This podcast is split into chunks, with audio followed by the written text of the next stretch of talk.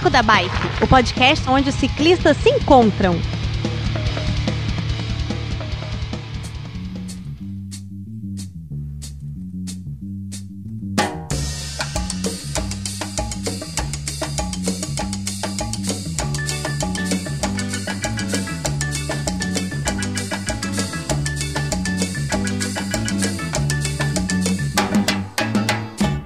Soy loco por ti, América.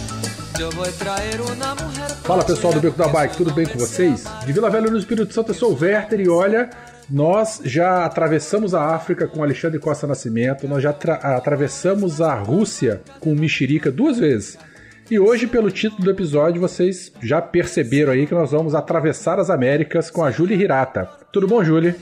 Tudo bem, Beto? Tudo bem, pessoal do Beco? Maravilha. Um prazerzaço estar por aqui. Seja bem-vinda novamente, né? Nós gravamos uma vez aquele episódio extra com o, o pedal sonoro, né? E ali a gente acosturou um episódio aqui para falar das suas andanças aí pelo mundo. Legal. Maravilha. Bom, você, o ouvinte já, já sabe então quem é a nossa convidada de honra. E aqui da casa, para esse episódio, a gente tem a Lígia Belotti. Oi, gente, voltei. Sumida. Eu fico meio sumida que é pra dar saudade em vocês. Aí ai, depois eu volto pra matar a saudade. Tá bom, eu quero matar a saudade sentado na tua mesa comendo uma lasanha. Pode vir, você já tem o Vale Lasanha aqui. Tá bom, maravilha. Danilo Simonetti. Opa, e aí, galera? Tudo bem? aqui. Maravilha. E para terminar esse, esse quinteto de hoje, o Chicó. E aí, no clima? No clima. frio, frio da porra. Você tava na casa de manhã, né, semana passada? Tava, velho. Tava lá, tava bom que só porra, comendo, né, calorzinho, aquela coisa toda. Para que hoje tá calor aqui. Ah, hoje aqui tá frio, velho. Pra mim hum. tá frio aqui. Tá frio, frio aqui pra mim, cara. Filho. Eu tô morrendo de frio aqui. Tá fazendo 20 graus, eu tô enrolado aqui. Mas recifense, pô. Morando em São Paulo, tu sente frio, velho. Pois é. Bom, vamos lá. Julie, é, muito obrigado então por ter aceitado o convite para voltar pro Beco da Bike. E como é de costume, de praxe aqui, todo convidado a gente quer saber um pouco da história dele, como é que começou. Então, é, conta pra gente, qual a tua primeira lembrança que você teve, que você tem, é, você com a tua bicicleta, ou a sua primeira lembrança que você teve pedalando, e qual é a tua bicicleta que você tem hoje? Apresenta aí hum. pros ouvintes.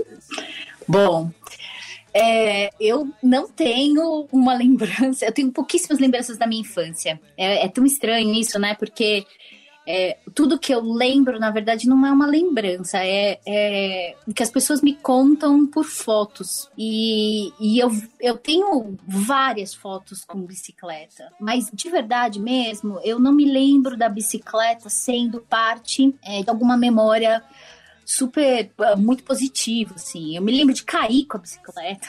Uai, mas é caindo é, que a gente aprende. Mas eu me lembro de umas dores, eu, eu machuquei muito feio o, o joelho, eu era muito moleca de rua, né? A única menina na rua.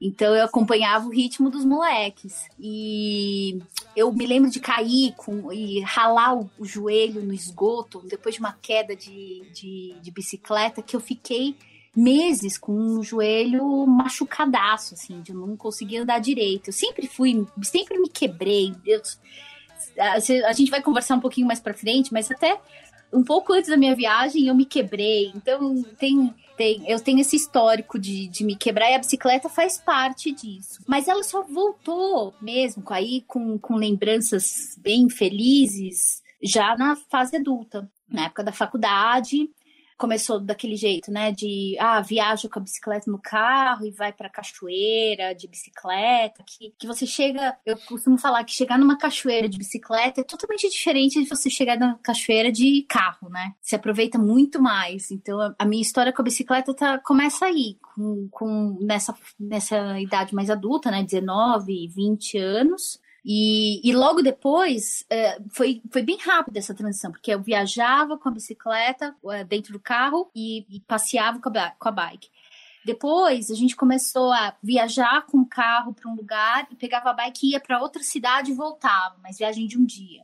E aí começamos o cicloturismo em 2001. Aí eu, eu é, ex-marido, ex-namorado e, e amigos e, e aí, depois de, de fazer a primeira viagem, que foi do Lagamar, eu nunca mais. É, a, a viajar sempre teve um, um quesinho de ciclo viajar. Lagamar é aquele parque que tem no sul aí de São Paulo, perto de Cananéia, É. aquela região. É, isso aí, no sul, o Lagamar, a região do Lagamar toda, ela pega, é um dos maiores parques marinhos, né, uma das maiores, é é uma unidade de conservação, não é um parque oficial, né, mas é um mosaico de parques, e que pega ali as ilhas, a região do- das ilhas ah, na costa do norte do Paraná e sul do- de São Paulo. Ah, Ainda então você- Recentemente, a gente indo pro Uruguai, passamos por, por, por- pela borda dele ali, Isso. é, descendo pro Uruguai. Eu, Chicó e o Fio, que não tá aí. Que é um caminho maravilhoso, né? Sim, de uma mata, é o maior contínuo de mata atlântica do planeta e é onde você consegue acessar os, os trechos de mata baixo montana, né, mais, mais de, de, é, mais preservados. Então é uma região maravilhosa. Depois disso, eu não consegui viajar de outro jeito mais, porque essa viagem, essa primeira viagem foi um perrengue absurdo. Mas aí você saiu de bicicleta de São Paulo? Saí de Peru, de Itanhaém. Ah, entendi. Saí de Itanhaém, fomos até é, Paranaguá, que já é Paraná, né? Descendo pela Serra da Graciosa. Pegamos. Eu sou maluca por caminhos. O meu lance é com histórias de trilhas e caminhos. E, e ali passa um, um caminho que é muito importante. Termina a ali. trilha do telégrafo. É isso aí. A Ah. caminho, o caminho do telégrafo, que é uma, é, tem uma história muito legal. As principais correspondências é, históricas do Brasil é, colonial passam por essa trilha. E, e ela está muito próxima do que era quando era o caminho do telégrafo. Então é um caminho muito legal de se fazer, principalmente quem curte estar num lugar muito isolado. Sim, a gente passou do lado, a gente quase pegou. A nossa viagem estava prevista a gente pegar, mas por causa do mau tempo, da chuva. Ah, aquela encurtada que vocês pegou. deram, né? Que vocês quebraram É, litoral a gente foi e pra- é, a gente-. A gente quebrou para Ariri, que é Isso. ali, né? Você tem direita, vai pro Telégrafo, esquerda vai para Ariri, que é a última cidade do litoral de São Paulo. É A gente aí. quebrou para Ariri por causa do mau tempo. É, a gente não tava na pegada de carregar bike nas costas tal. É. Tinha- era segundo ou terceiro dia de viagem ainda. Aí a E gente ali pegou. você, cru- É. você cruza uns rios largos ali, né? Sim, e é, o problema é que foi mau tempo, que choveu na noite é, anterior a gente, a gente ir. Aí um pessoal local lá mesmo olhou e falou: Cara, choveu, é assim, vocês vão. Como é que é, Chico? É, o pessoal passando de mula com um tempo assim dá dó do animal. Aí um olhou pra cara do outro. A gente encontrou um pessoal no- na estrada e estavam de carro e tal, e chegamos, né? E aí, tudo bem e tal? Você, vocês vão por onde? Não, a gente vai por aqui. Cara, vocês vão de bicicleta? Eu disse, é. Eu disse, cara, eu fosse vocês, eu não ia não, porque a mula sofre, aí eu olhei pra mula, era fio do lado, né? Aí eu disse, fio vai sofrer. Eu disse, não, melhor, melhor a gente fazer outro É caminho duro. aí. É Local duro. Aquele falando, né? caminho é duríssimo, duríssimo. Eu fiz um. Imagina que eu tava com os alforjes, a gente tinha provi- era minha primeira viagem, a gente foi na CIA e comprou aquelas mochilas. Oh, E aí costuramos as alças e fomos fazer esse caminho. Então imagina como chegou. Bom, a mochila chegou lá, uma dentro da outra, várias coisas nós demos para vários moradores de lá, chegamos com o mínimo do mínimo. É, vai, vai, vai ficando pelo caminho, né? É, não, ah, meu, isso daqui é, import, é caro, mas não importa, meu, fica. Quer para o senhor? E ficava. Cicloviajante, a gente pratica o desapego a todo momento, né? Não, E com a maior facilidade, Oh. você tá no meio do perrengue, são aquelas coisas que você tem há 30 anos, 30 anos, você fala, ai meu, eu adoro isso. No primeiro perrengue, você tá com fome, com sede, Ah. você troca. Você troca por uma Exatamente. travessia de rio. Eu sei exatamente isso aí. A gente fez uma cicloviagem, nós três aqui, eu, Werther e, e- e Danilo, fomos pro Espírito Santo, São Paulo Espírito Santo. Aí no meio da, da Dutra, assim, tipo, sol da porra na muleira, eu parei assim, lembrei, caramba, tem um protetor labial aqui na mochila que ele podia ficar. O protetor labial tem 20 gramas, pô. Ele- ele não um cara que tava pedalando com a bota né, de EPI, ô, ô Júlia, esse detalhe você não sabe, tá? Ele tava com bota de EPI Ei. pedalando. Fale da minha bota, não, que a minha bota é a melhor coisa do mundo. A melhor É. decisão foi. Aí ele quis, Cada um tre- com seus luxos. é, e ele É. quis tretar com o protetor labial. Aí eu disse, "Pô, esse protetor podia ficar, velho, porque não sabe, tem uma toalhinha alta, de alta absorção. Putz, pra quê? Toalha? Deus enxuga. Deus enxuga. Você se molhava, se molhava nos postos de gasolina na mangueira lá, né? Pô, pegava, subia na bicicleta e aquele ventinho, 15 minutos você tá enxuto. É isso Pra mesmo. que que eu tô levando o raio de uma toalha, entendeu? Aí foi ficando os troços pelo caminho. Aqui, rapidinho. É, nós ainda não começamos o episódio, hein? Só lembrando aqui. calma lá, calma lá. Que Ô, foi? ô, ô, Júlio, eu quero é, fazer a segunda pergunta inicial. Na verdade, é, eu queria que você apresentasse a tua bicicleta para os ouvintes. Que bicicleta você tem agora? Uma, mais de uma? Se você tiver mais de uma, fala daquela tua preferida, aquela querida. Apresenta aí Ai, para os ouvintes. Werther, estamos num momento super especial da viagem e vai ser em primeiríssima mão isso. Opa! Olha que beleza. Então, ó, eu tenho.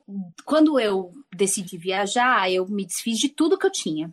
Mas uma coisa que ficou foram foi a minha Brompton, que eu trouxe quando eu, de quando eu morei na, no Reino Unido, a dobrável, A rica, a rica. a rica. Milionária. Eu- Não, eu, é é foda. a- eu posso não ter nada, mas eu tenho uma Brompton. Você dorme, você dorme na calçada agarrada com ela, né? eu durmo com ela. Ela tá aqui, meu. Ela fica. é uma das coisas que ficou na casa dos meus pais, fica dentro do quarto. Então, meu, ela tem. Ela, essa daqui veio. E uma bicicleta que eu tenho desde 2009, que é uma Specialized Mica Pro. É, é, uma, é uma bike de entrada, nada perto do que vocês têm.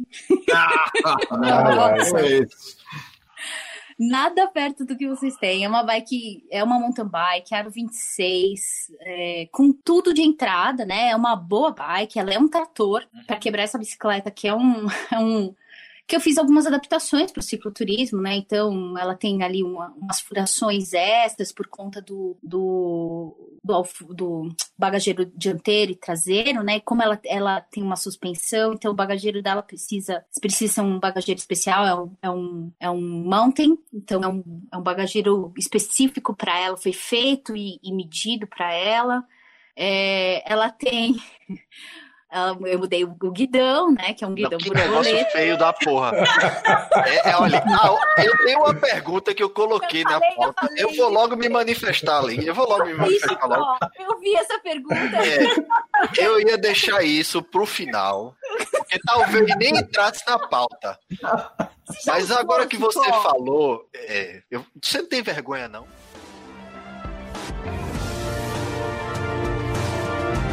Beco da Bike.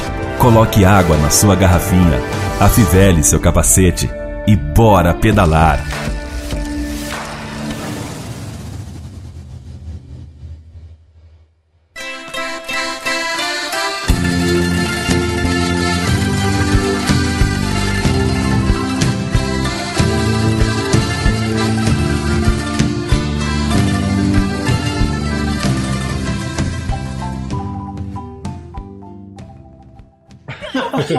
pergunta. E eu fiquei quase ofendida. Ficou com ela. puta, né? É. Não, eu já eu tive durante muitos anos um borboleta também, mas acabei passando depois que eu comecei a usar o drop. Criou vergonha. Não tem vergonha. Não, você não borboleta. sente vergonha, não. Fala aí, Júlio. Não sei, não. Muito confortável, meu. Depois, Pelo amor de Deus. depois de você tá um dia inteiro em cima da bicicleta, meu. Bom, vou falar de, um- de uma situação que eu me lembro muito. Hum. Meu, eu tava em cima da bicicleta, isso foi no Utah, no meio do deserto, no meio do nada, no Utah, nos Estados Unidos.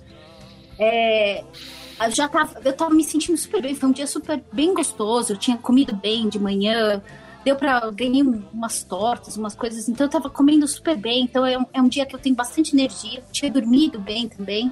Bacana. E, meu, tava chegando aos 170 quilômetros já, no final do dia. E aí, aquela. Eu olhei no mapa, falei: olha, tem um, um, um camping que tá a 23 quilômetros daqui. 23 quilômetros no, final do dia, quando você já pedalou 170, É, puxado. é puxado. Puxado. Parece pouca coisa, mas você já tá Exato, desgastado, desidratado. Exato. É aquela coisa de você falar, meu, será que vale a pena? E eu já, e eu já tava me questionando muito de eu estar forçando. Eu já tinha passado o último, o último camping a, a 30 quilômetros, ou seja, eu tava menos pra ir do que pra voltar. Aham. E não queria dormir no meio da pedreira. Era uma pedreira, uma pedraria lá, é, bem. E aí eu falei, meu, eu vou. Quando você tem aquele, aquele, aquela infinitude de pegadas no guidão borboleta que te dá descanso no ombro, te dá descanso no cotovelo, te dá descanso no braço. Você pode baixar e baixar e quase dormir assim, no guidão borboleta. Sem, sem se machucar, sem. É Dá pra botar um travesseiro e mesmo. encostar a cabeça naquele Total, negócio. Você É pode. muito bom. É muito gostoso. De, de você. Eu, eu quase encostei assim, ó, o, o ombro e pedalar relaxando mesmo, descansando. É muito gostoso. Isso você não pode ir muito. Não tem muitos guidões que você possa fazer isso. Né? Eu agora vou mudar para outro, mas Graças a Deus. Não, outra borboleta. o guidão borboleta é um guidão que, meu, eu adoro. Eu adoro e recomendo para todo mundo, principalmente se você vai ficar vários dias na bicicleta e várias horas por dia. Eu recomendo muito, vale a pena, porque você a infinidade de pegadas que você tem é, é, é de um conforto e conforto na bicicleta de cicloturismo significa um pedal mais confortável, mais horas de pedal e você curtir mais a viagem. Porque é esse todo o propósito. Se você tá sofrendo na bicicleta, por que, que você tá viajando? Eu não tô treinando, não é meu objetivo, né? Então, conforto pra mim é prioritário. Eu acho que pra cicloviajante é fundamental, né? Assim, Aí, pronto. É isso que você falou, mas é feio pra cacete. Né? É igual o Crocs, né? É muito gostoso, mas é sozinha, no feio. meio de Utah, no meio das pedreiras, sozinha, beleza. Você não passa vergonha. Ninguém tá vendo você. Eu até usaria, mas aí Eu tiro foto cidade, sem vergonha, Chico. entra na cidade. Não, você é sem vergonha. aí Eu não. Vamos seguir. Agora, agora diga-se de passagem, quem olha É. minha bicicleta vê que eu não tenho muito apreço por estética, né, gente?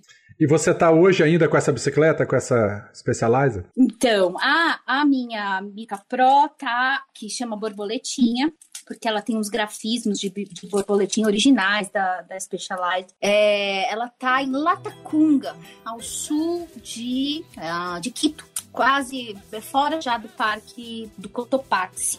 Ela tá lá. Então, sim, ela começou comigo. ela- eu faço cicloturismo com ela desde 2009. Então, viajei com ela Europa, um pouco da Ásia, África, Brasil com ela. E fiz, e tô fazendo, fiz América do Norte, América Central e é, boa parte da América do Sul aqui com ela.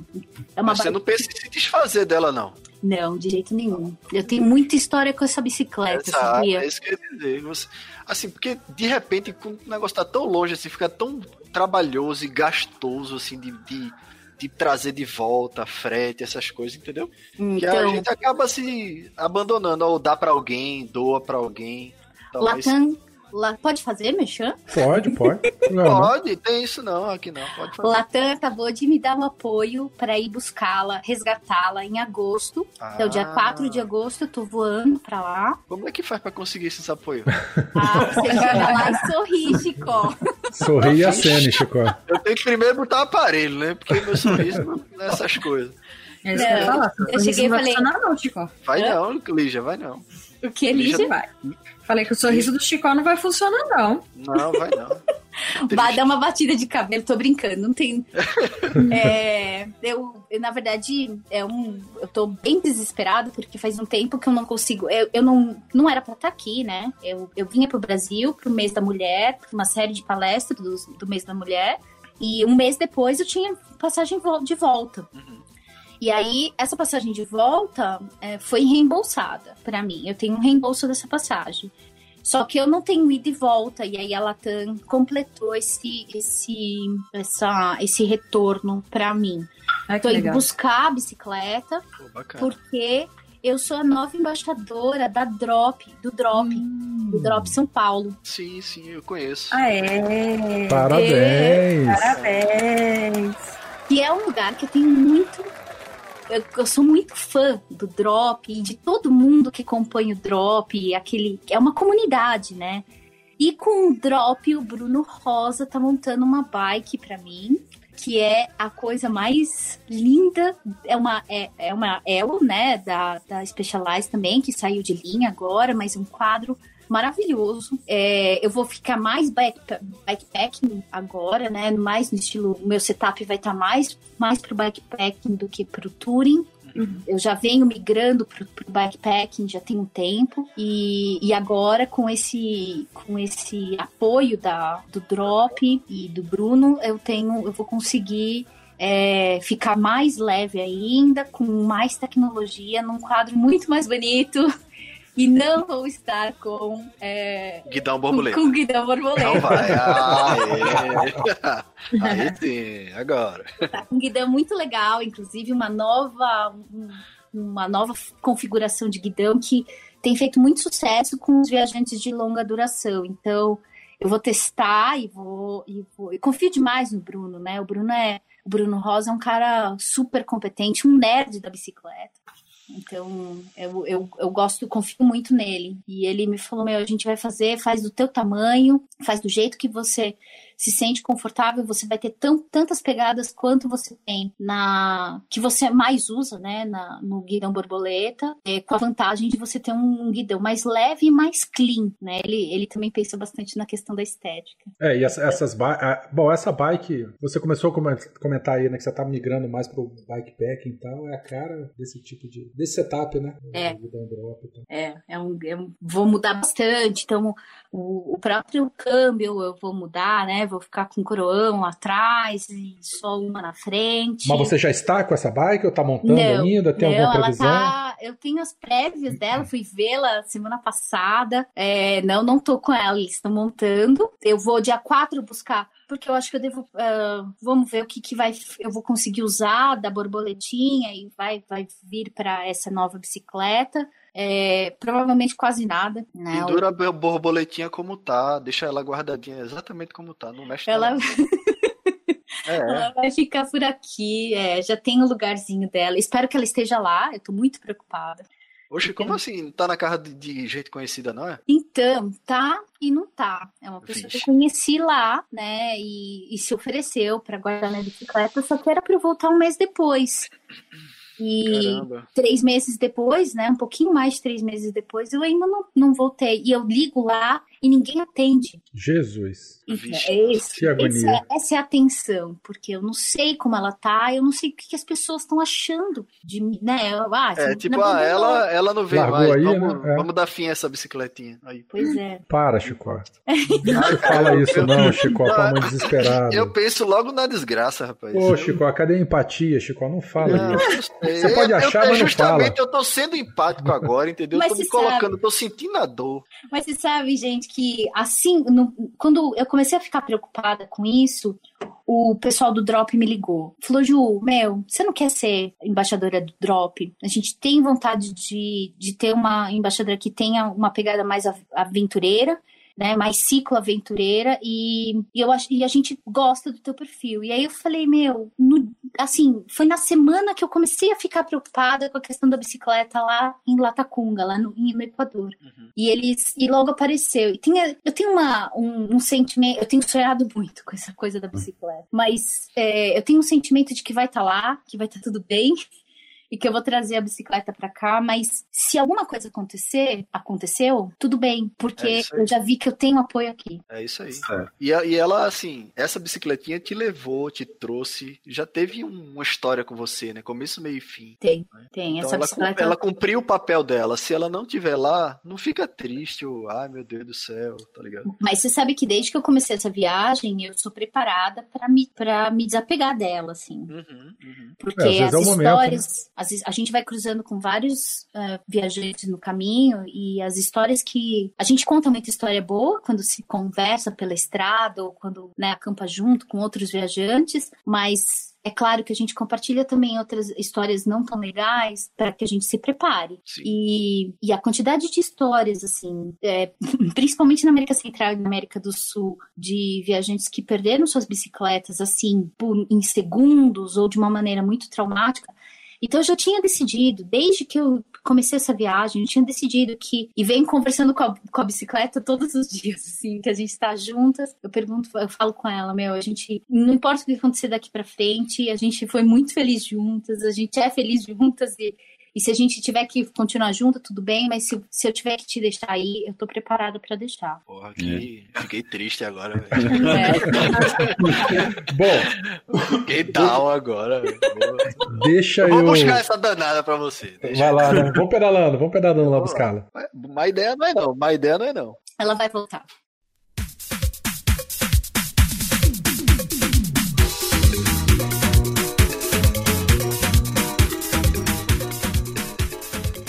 Ô, Julie, você está comentando da tua expedição, né? Extremos é, das Américas. Ela, então essa expedição ela não encerrou oficialmente, ela ainda está em aberto? Ela tá em aberto. Eu tô indo buscar a borboletinha, mas assim que as fronteiras abrirem, eu volto com a nova bicicleta, que eu acho que vai ser, o nome dela vai ser Manzanita. Manzanita. O que, que significa? Manzanita é uma planta de um. Ela, ela é toda da costa oeste dos Estados Unidos, é, de, um, de um caule muito, muito vermelho, uma cor bem única. E é por conta desse, dessa cor única que o, o designer do quadro da Ewell é, nomeou a cor. E eu adorei essa história. E eu eu tô tendendo a. Eu não sei, devo fazer uma, uma enquete, né? Ver com, com o pessoal quem que.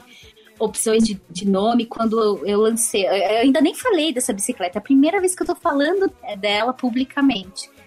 Mas é, é, eu, eu fiquei muito feliz. Eu queria falar um pouco dela. Mas Dá pra eu- fazer um chá dessa planta, alguma coisa assim. Dá, ela tem uns Fumar. medicinais. Não, fumar não, mas ela tem uns medicinais super importantes, pelos, principalmente pelos índios do norte do México e do sul, ali na, a- de toda a Califórnia. Eles têm um, os, os, os povos nativos faziam uso medicinal dela assim para várias coisas, desde coisas bem bem simples como uma indigestão Aham. até problemas de visão e, e é Mudar uma o estado de consciência. Não, aí é outra. a gente aí é podia outra. conversar disso. Outra Tem planta. várias, É interessante. Eu gostei. Vamos, nesses vamos, meus caminhos. vamos fazer um episódio só sobre isso. Também, ainda mais que nós estamos falando com a botânica aqui, né? Entende Então, né? Isso aí. Episódio não, vamos fazer. Cadê? Tem um curso ao vivo, a gente vai fazer um rolê. Vamos fazer um, um pedal aí instrutivo. Vamos que- fazer. Vamos meu- pra garagem de Danilo e Lígia. Pronto. Não, negativo. Eu tenho, eu tenho uma bicicleta nova, que eu também estou tão empolgada quanto a Julie, com a minha bicicletinha nova. Você Eu quer sair de casa, né? E eu quero sair de casa, eu quero ir viajar, eu quero. Meu, eu descobri uma coisa agora. Eu até comentei com o Danilo, falei com o Luiz lá, o da loja. É, eu falei que eu descobri que eu não tinha preguiça de pedalar. É, o que eu tinha era que eu não curtia a minha bicicleta. Você não tinha a bike certa, né? Eu não tinha a bike certa pra mim, é. E você comentou hoje- isso lá no grupo do Telegram. Foi. E isso mudou muito, gente, porque eu descobri que não é que eu tinha preguiça de pedalar, é que eu tava com a bike errada. Ah, Lígia, isso é muito, muito relevante. As pessoas não sabem o quão importante é você ter uma bike para você, que, que esteja adequada ao seu corpo e às suas necessidades, para ter uma experiência legal. Porque pedalar, eu tenho quase certeza que pedalar é para todo mundo. O que Sim. acontece é que você não tem a bike certa. É Exato. muito relevante isso que você tá falando, porque faz muito sentido, sabe? Paz, eu tava muito desanimada, eu tinha. Ah, uma palavra que eu nem gosto tanto, mas eu uso muito. Eu tinha ranço da minha bicicleta, apesar de ser apaixonada por ela, por ela ser linda, maravilhosa, mas eu tinha ranço de pedalar nela. Agora que chegou a bicicletinha nova, minha Tardes, nossa senhora! A próxima viagem a gente larga mais. Danilo em casa, então você vai com a gente. Eu acho justo, justo, Eu também justíssimo. acho, eu também acho. Pode ir, eu vou com a Moriel pro outro lado. Tá. Combinado. Vou com a Julie. Pronto. Fechou. Ah, ai, Ah, não, quem vai com a Júlia sou eu. Não, sabe se que vira. eu vou colocar uma sessão, não nesse livro que vai sair agora esse ano, né? Eu, vou, eu tô escrevendo um livro que, vai, que é o é, Cartas da Estrada, que sai esse ano. No ano que, no próximo, né, o, o livro maior, vai ter uma rota. Eu tô planejando escrever uma rota com ah, plan, usos sagrados de plantas locais. Oh, A pessoa Você pedala consegue- então e conhece e conhece a- as plantas, então. Exatamente. A Que ideia legal. é bacana. conectar povos que te- possuem uma sabedoria de uso medicinal de plantas, de uso de uso sagrado de plantas, para que as pessoas possam visitar isso de bicicleta. Mas lá na, na América do Norte Central, você diz. Tem Ou você já tem todos- algo aqui no Brasil tenho- também? Eu fiz uma, eu tô fazendo por país. Nossa, que legal. Caramba. É, tô fazendo por país, porque tem no Alasca, tem no Canadá, tem nos Estados Unidos, tem no México. No México tem, eu, eu mapeei quatro rotas. Nos, na América Central inteira você consegue fazer conectando, faz- visitando pequenos povoados e é, pedindo, né, informações. E, e quando você menciona que você sabe daquela planta, as pessoas se abrem assim como se você fosse da família. Pô, Júlio, aí eu vou dar uma ideia errada pra você, ó, eu metendo o B dele. Olha, Cava teu doutorado aí, mulher, com etnobotânica. Uai, Sensacional. não rola não? tanta coisa do, meu- do meu doutorado, tanta coisa, meu. Não, vo- vo- não, você, você já fez doutorado já ou, ou não? Não, tem, você tem sabe ideia? que essa- a ideia desse projeto, da, Vi- o Extremos das Américas, era conectar para parques, é conectar parques, conversar com as pessoas e técnicos, porque eu tenho uma ideia de fazer o meu doutorado baseado numa pergunta que nasce dessa- desse projeto. Foi, Ai, que foi assim massa, que que nasceu o meu projeto. Vou, vou cavar você pra gente fazer um episódio lá no SciCast de etnobotânica, então. Ah, pronto, olha lá. já a Júlia já aqui, vai ó. virar sócia dos podcasts do Brasil. Já, já tô aqui, ó. Já tô Ô, pensando lá na Júlia, frente. já aconteceu de você, no meio da estrada, assim, sentir um mal-estar, uma dor de barriga, uma coisa assim, aí pedalando mesmo, aí de repente você passa e, ah, vou atrás daquela plantinha aí, de repente achou e tomou no meio, no meio do caminho. É, é, se tratou com sabendo, mas sabendo Não, que claro, planta é sabendo, sabendo, exato. Aconteceu já, assim, nesse... Já, já aconteceu e, e é interessante porque quando eu tô indo para um lugar, normalmente é, eu já contato, já faço, já busco sobre guias de Ah, plantas dos sim, lugares. sim. Não só de plantas, mas eu gosto também de aves. Eu tô ficando meio fissurada por aves e insetos. Então, esses guias que te- têm é, com- têm sido gerado, né, pelos, pelos projetos de divulgação científica, é, eu tenho eu tenho todos no meu celular, né? Então, eu, eu- quando vejo uma planta, eu tiro foto. Se eu já não tenho no guia, eu tenho, eu vou buscar o que que é, mando para amigos especialistas. E, e o, o- principalmente as punk, não só, né, as plantas é, que são alimento, né, não convencionais. Eu tenho comido bastante saladas de plantas que eu encontro na beira da estrada. E mas as plantas medicinais não só eu coleto como me são, me são presenteadas. Tem bastante gente que me dá planta como sabe que eu gosto muito de chá, então eu, quando a gente está conversando, principalmente com as mulheres e essa essa comunidade que se forma de mulheres essa irmandade que se forma de mulheres é, é, é, uma, é quase uma irmandade secreta, porque quando você começa a falar de cozinha, quando você começa a falar de conhecimento tradicional da terra, você a, imediatamente isso te leva a mulheres de sabedorias, de sabedoria incríveis. E, e E é uma informação que, que passa de geração por geração, fica aquela coisa exato. é, né, de, de, de criar um, um elo de aquilo que você falou, quase que uma maçonaria ali, ó. Criou aquele, É, aquela é turma isso que mesmo. E você sabe, daquela né? informação. E você sabe que tanto ah, os maias, né, que foram grandes civilizações lá no norte, mas Uhum. todos os povos que resistiram aos invasores europeus, a forma de resistência desses povos está muito ligada à comunicação oral. Então, a oralidade é muito forte nesses povos e transmitir é um presente. Transmitir oralmente, contar uma história é um presente que a pessoa te dá. Então, quando ela me ensina sobre uma planta, quando ela me ensina, quando ela me dá alguma coisa para experimentar e ver meu eu torcer o nariz porque aquele, aquilo é um gosto totalmente inesperado, isso é de uma felicidade para quem vê, porque ele te permitiu exper- experimentar uma coisa que só ele sabia até então. Aham. E às vezes é uma coisinha que só da família dele, né? Assim, só ele, só da família dele. é, Ou na, na, na vila dele que, que Exato. tem aquele Exato. conhecimento, né? E além de ser um, um negócio que é imbui, praticamente imbuído com história, com uma tradição que é dali, né? É, é isso. Sempre vem com uma carga, é muito mais do que só aquela planta, é muito mais do que só o sabor, do, ou só o tempero, ou só o remédio. Então, eu sempre, eu sempre sei muito mais sobre o que aquela comunidade através das plantas do que eu nunca fui da etnobotânica, hein? Nunca fui dessa questão da Ué. planta como, mas é quase inevitável quando você, ah, que chá é esse, né? Eu me lembro no Suriname, um puta calor, meu, os mosquitos me comendo viva, E os caras, ah, eles têm um chá de sálvia que é gelado, que você bebe e, e eles lavam a perna. E os bichos não picam. Peraí, peraí, peraí. Parou. Salve é legal. Parou. Para aí aí, eu falei, que eu como é tenho um é amigo, isso, tenho, eu tenho um amigo, o nome dele é Fio. Ah. Ele, ele sofre muito com mosquito. Eu. Realmente. Eu. Eu quero saber que planta é essa que a gente vai fazer, botar nas caramanholas e levar. E é, um- é um negócio que é, você olha assim, nem repelente. Eu, tinha, eu, eu carrego comigo até hoje um repelente que pra mim é, é ouro. É um, reme- é um repelente que eu comprei no Alasca, que os mosquitos do Alasca, eles não são mosquito, eles são Eles te levam junto, né? É, eles são os dinossauros, assim. É uma mistura de beija-flor com ampu, com urso. meu, o negócio é, é inacreditável. Então, mas peraí, esse- essas informações tu vai passar tudo pra gente, que a gente vai botar aqui link, alguma coisa assim, porque. Bora, a gente vai ficar aqui até amanhã, hein? Não, é sério, não, é sério mesmo, porque Ninguém com pressa.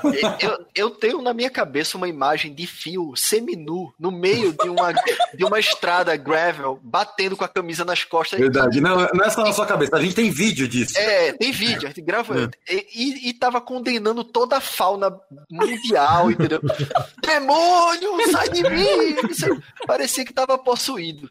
Meu irmão, esse negócio ajuda muito, assim, eu não sei se esse produto, esse repelente do Alasca se vende no Mercado Livre, se vende em qualquer outro lugar assim, se é difícil ou fácil de achar, mas passa pra gente, porque realmente, na prática, é muito Não, mas esse importante, negócio, entendeu? esse Esse repelente do Alasca. também é interessante. Esse chat te toma e ele repele de dentro pra fora. Não, Não, não, tem que é passar. É, ele é tópico, mas esse repelente do Alasca era um negócio que eu, eu passava com uma certa moderação, porque eu passava na perna, assim, às vezes eu tava pelando de shorts, né, de bermuda, cabelo caía.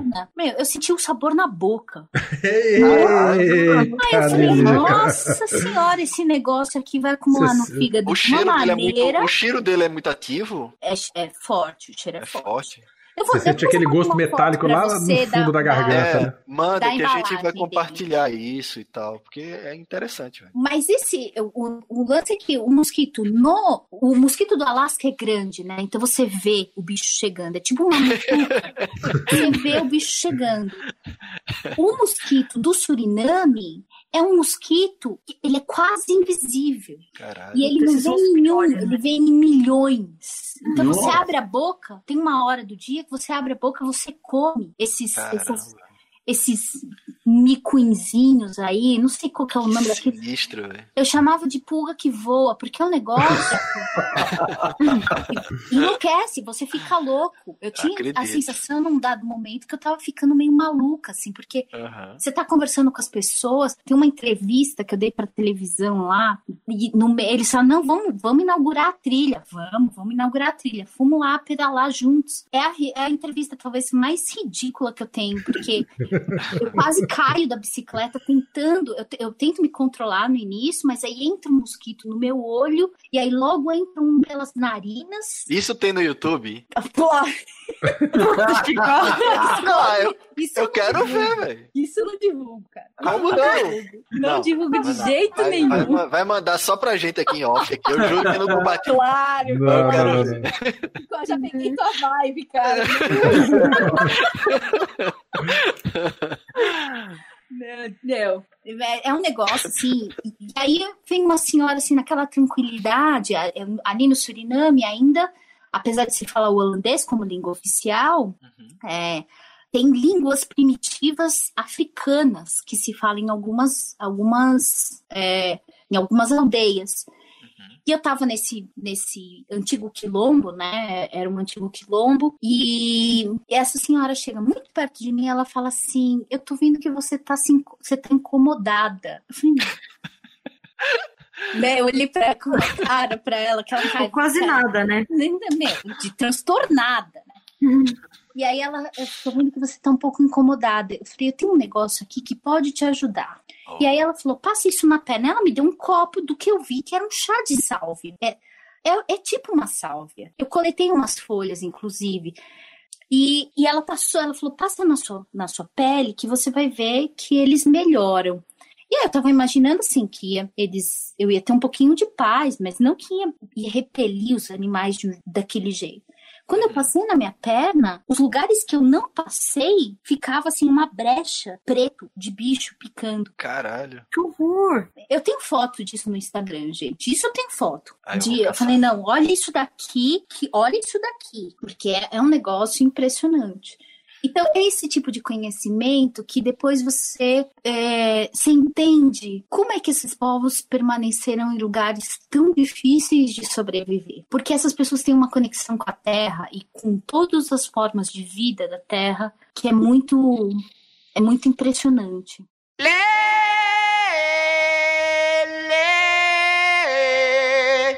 Y esta es la canción,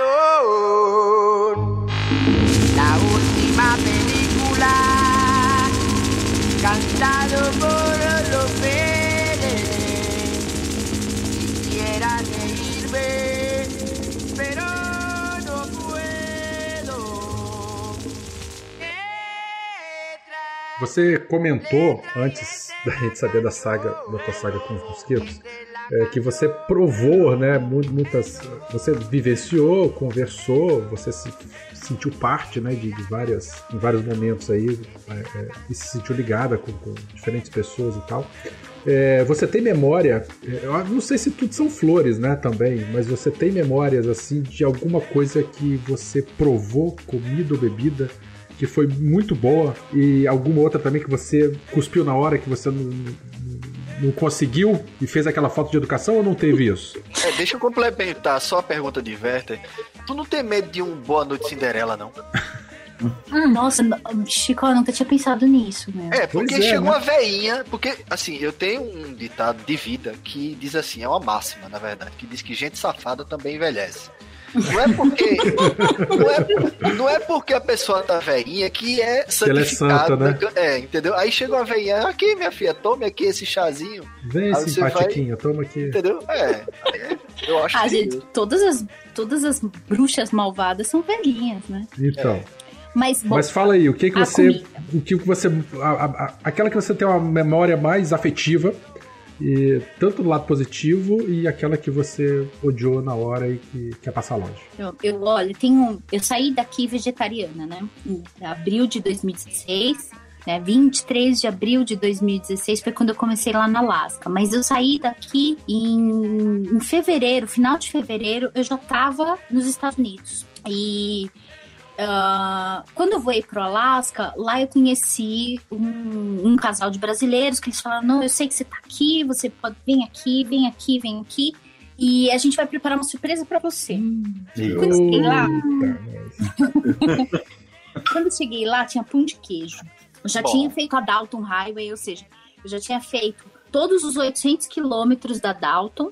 E aí eu cheguei em Fairbanks, eles falaram quando você chegar, você vem pra cá. E aí eu comi. eu- eles fizeram é, um pão de queijo lá, que era uma coisa que eu tinha muita saudade, uma coisa que eu gosto demais. E eles prepararam pra mim um salmão que eles tinham pescado na beira do rio.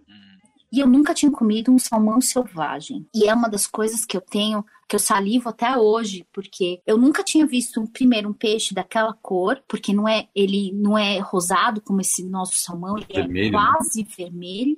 E o sabor dele é um negócio que te, te enche a boca. Você não precisa nem comer muito para você entender aquilo. E eu era vegetariana na época, então você imagina, né? Quando ele me mostrou, ele fez na brasa só, um pouquinho de sal e um pouquinho de azeite e a gente comeu isso com arroz. Foi isso. Eu nunca, eu não me lembro de ter comido algo tão saboroso como aquilo. Rodeada por brasileiros falando português e aí e comendo ah, com cheiro de pão de queijo à mesa. Nossa, então essa essa é uma memória muito afetiva. Eu tenho certeza que tem um componente psicológico grande nisso, mas esse salmão é uma coisa que, que eu lembro, assim, nos meus sonhos. Imagina, imagina, você falando agou a minha boca, imagina a sua. Porque aquela cor, quando eu falei, não, gente, o que, que é isso? Ela falou, é salmão, a gente pescou essa manhã. Eu falei, gente, eu acho que eu nunca comi, primeiro, um, um peixe tão fresco, dessa cor e tão saboroso. E era só o sabor do peixe mesmo, porque era um pouquinho de sal e azeite e era o peixe. Eu comi até a pele, pra vocês terem uma ideia, assim, do, do jeito como os, aquela coisa né? Muito gostoso. Essa é a minha primeira memória afetiva. Eu deixei de ser vegetariana na hora, assim, e não me arrependo. e, e aí, depois, uma situação que eu como de tudo. As pessoas me perguntam, ah, o que, que você come? Eu como de tudo. Eu Eu também, como, Júlio. eu como o que as pessoas comem. Eu também. E se alguém me chama pra sentar à mesa e comer, eu como. Porque a cozinha é muito mais, né, do que a comida só. É, o Ela melhor lugar da casa é a cozinha. é. A gente tava até falando um pouquinho antes de começar a gravar, né? Esse negócio de estar de tá na casa das- dos pais, de qual falou que tava na casa da mãe, né? Aham. Comendo. É muito mais do que só comida. Tem, tem carinho, tem amor, tem história, tem conversa. Você senta ali, você conversa. E eu reparei que eu falei não uma vez só, e eu reparei que eu perdi muito ao falar não. E toda vez que eu falo sim, eu ganho muito. Então eu Aham. como de tudo. Às vezes eu não como muito, mas eu como, eu como de tudo.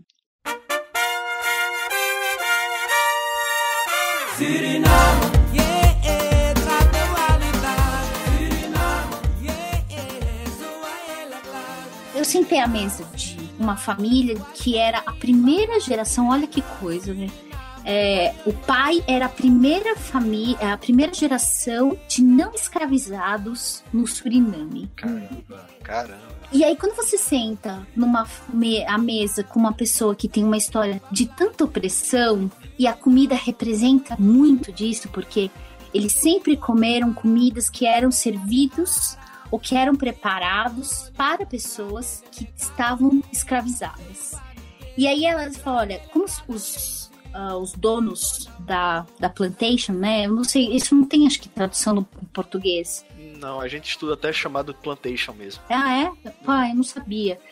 É, os, o- os donos da plantation davam essa. Eles comiam peixe, mas eles deixavam todo o resto, é, jogavam para os cachorros. E se desse sorte, as pessoas, os, os escravos conseguiam pegar esses restos.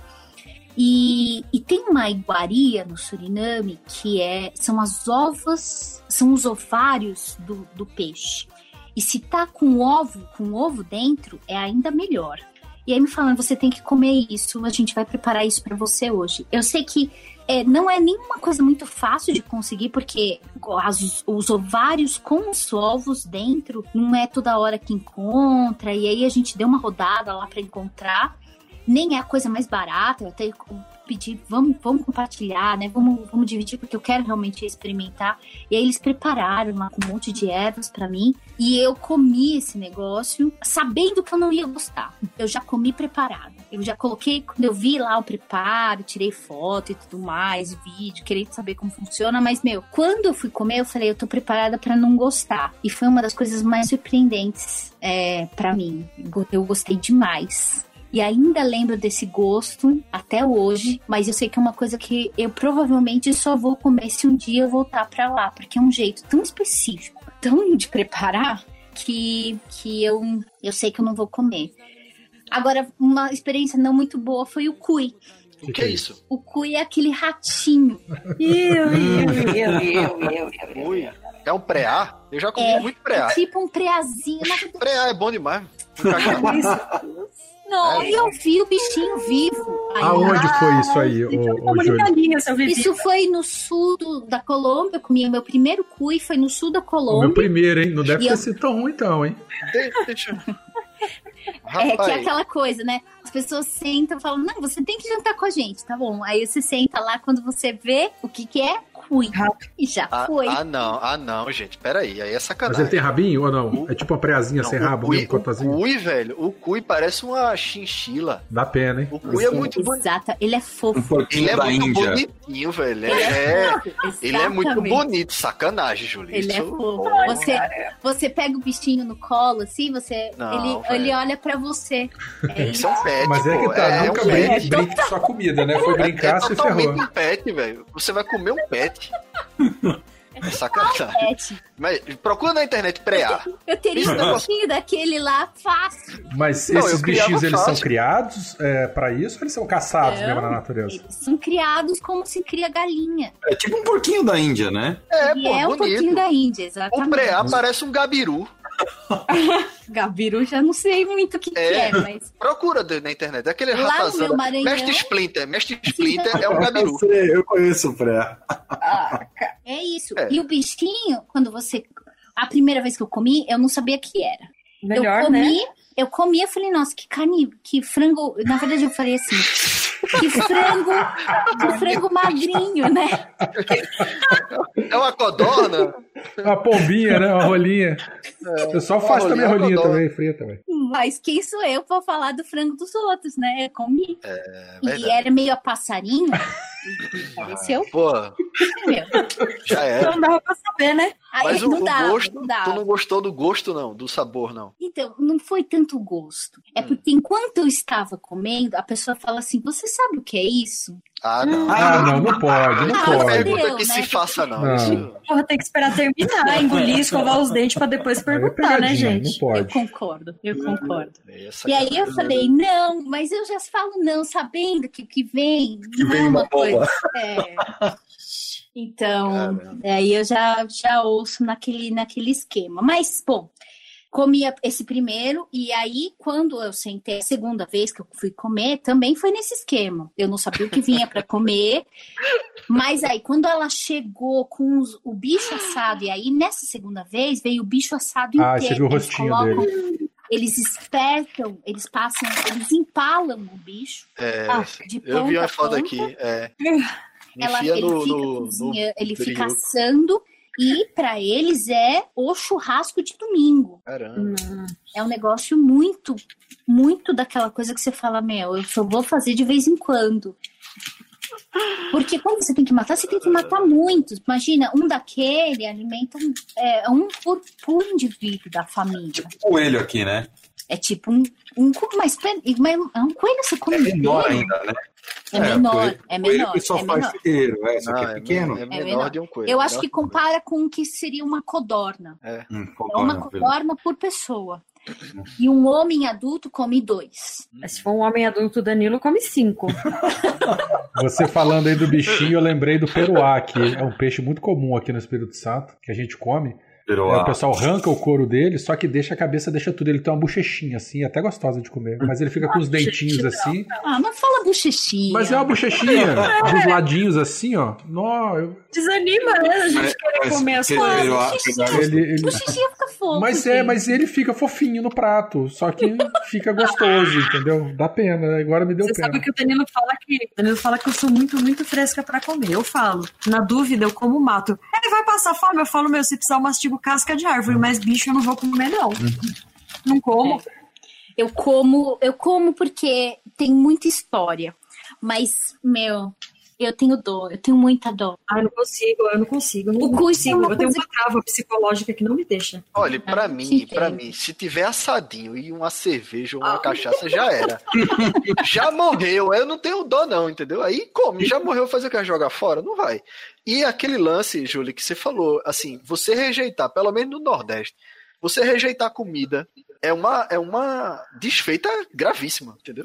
Esse é um parênteses importante. É. Imagina que aqui em casa, minha mãe é maranhense e meu Ah, pai é ah. japonês. Bela mistura. Então eu tenho essa, eu tenho É. essa mistura em que comida tá acima de Deus. Comida é um negócio sério, velho. Comida Você- é um negócio muito sério. Se Você tem- oferecer, você não, não quer, mas você come. Todo É jeito, isso come aí, calado, isso aí. tem que comer. Senão... E, e principalmente quando vem de uma pessoa mais velha. Imagina eu aprendi- lugar. Desculpa, eu aprendi que muitas das experiências que eu tive, elas só aconteceram porque eu disse sim. Aham. Que eu acho que vem um pouco com a pergunta do Chicó, que é essa coisa do você não tem medo de uma de uma de um boa noite Cinderela, né? Aham. É, eu viajo muito vulnerável. Essa é um, esse é um dos combinados que eu tenho comigo mesma. De estar cada vez mais vulnerável. Porque eu saí daqui com muitas armaduras. Uhum. E eu percebi que tem muito mais gente boa do que gente ruim no mundo. Muito mais. E eu, os meus encontros com pessoas boas, é, eles são não só mais frequentes, como eles são muito mais é, intensos. Quando eu estou vulnerável a essa pessoa. Eu, eu não acho que seja a palavra certa vulnerável, viu, Julie? Eu acho que, novos eu acho que quando, quando eu, pelo menos comigo, quando eu chego num lugar que vou pedir informação, vou pedir qualquer outra coisa, e se eu chego desarmado, eu acho que a pessoa do outro lado que des- se desarma, entendeu? A pessoa pode até estar armada pra mim, me esperando uma reação arrogante ou, ou alguma coisa assim, mas quando eu chego de peito aberto, assim, olhando no olho, falando a língua dela, muito simplesmente, a pessoa se desarma e fez, putz, esse cara, ele não oferece perigo nenhum, tá ligado? Então, o que, é que eu É. posso fazer? Eu posso ajudar esse cara. É. Eu acho que é mais ou menos por aí. E quando você é mulher e você tá sozinha, e, e nem é intencional, eu nem sei se todo tempo eu tenho essa intenção de, de chegar num lugar tão vulnerável, mas às vezes eu tô tão cansada que o sim é tão mais fácil que o não, Aham. que Porque o não você vai ter que explicar ainda também, né? tem isso, e tem, às vezes é, é uma coisa assim. Eu, eu, eu reconheço assim algumas situações em que eu cheguei num lugar que eu tava tão cansada, tava tão suja, eu tava precisando tanto de um lugar, um, um, um banho quente, ou um sentar. Sabe aquela, aquele dia que você tem um dia super quente? Isso aconteceu muito na América Central. O calor na América da, na América Central, eu achava que eu, eu fiz um, um, um- eu teve umas férias que eu fiz o litoral do Nordeste. A gente saiu aí do Espírito Santo, velho, Olha que legal. fomos até João Pessoa. Dia 16 de janeiro a gente dormiu em Tambaba. Então você imagina, a gente Opa, tava no alto pelado, verão. todo mundo nu. Todo mundo, todo mundo peladão, claro. Aí sim. É, e É porque, aí, peraí, peraí, porque, peraí, gente, é porque Tambaba é uma praia de nudismo, tá, gente? Claro, aí. Ah, tá. É, porque pra. É, Ah, porque é. quando eu falei todo mundo nu, é tudo, pô, Chicó é afoito demais, né? Já tá, Espaçoso, né? já Ficou tá espaçoso. tirando a roupa de julho. Não, não é assim, gente.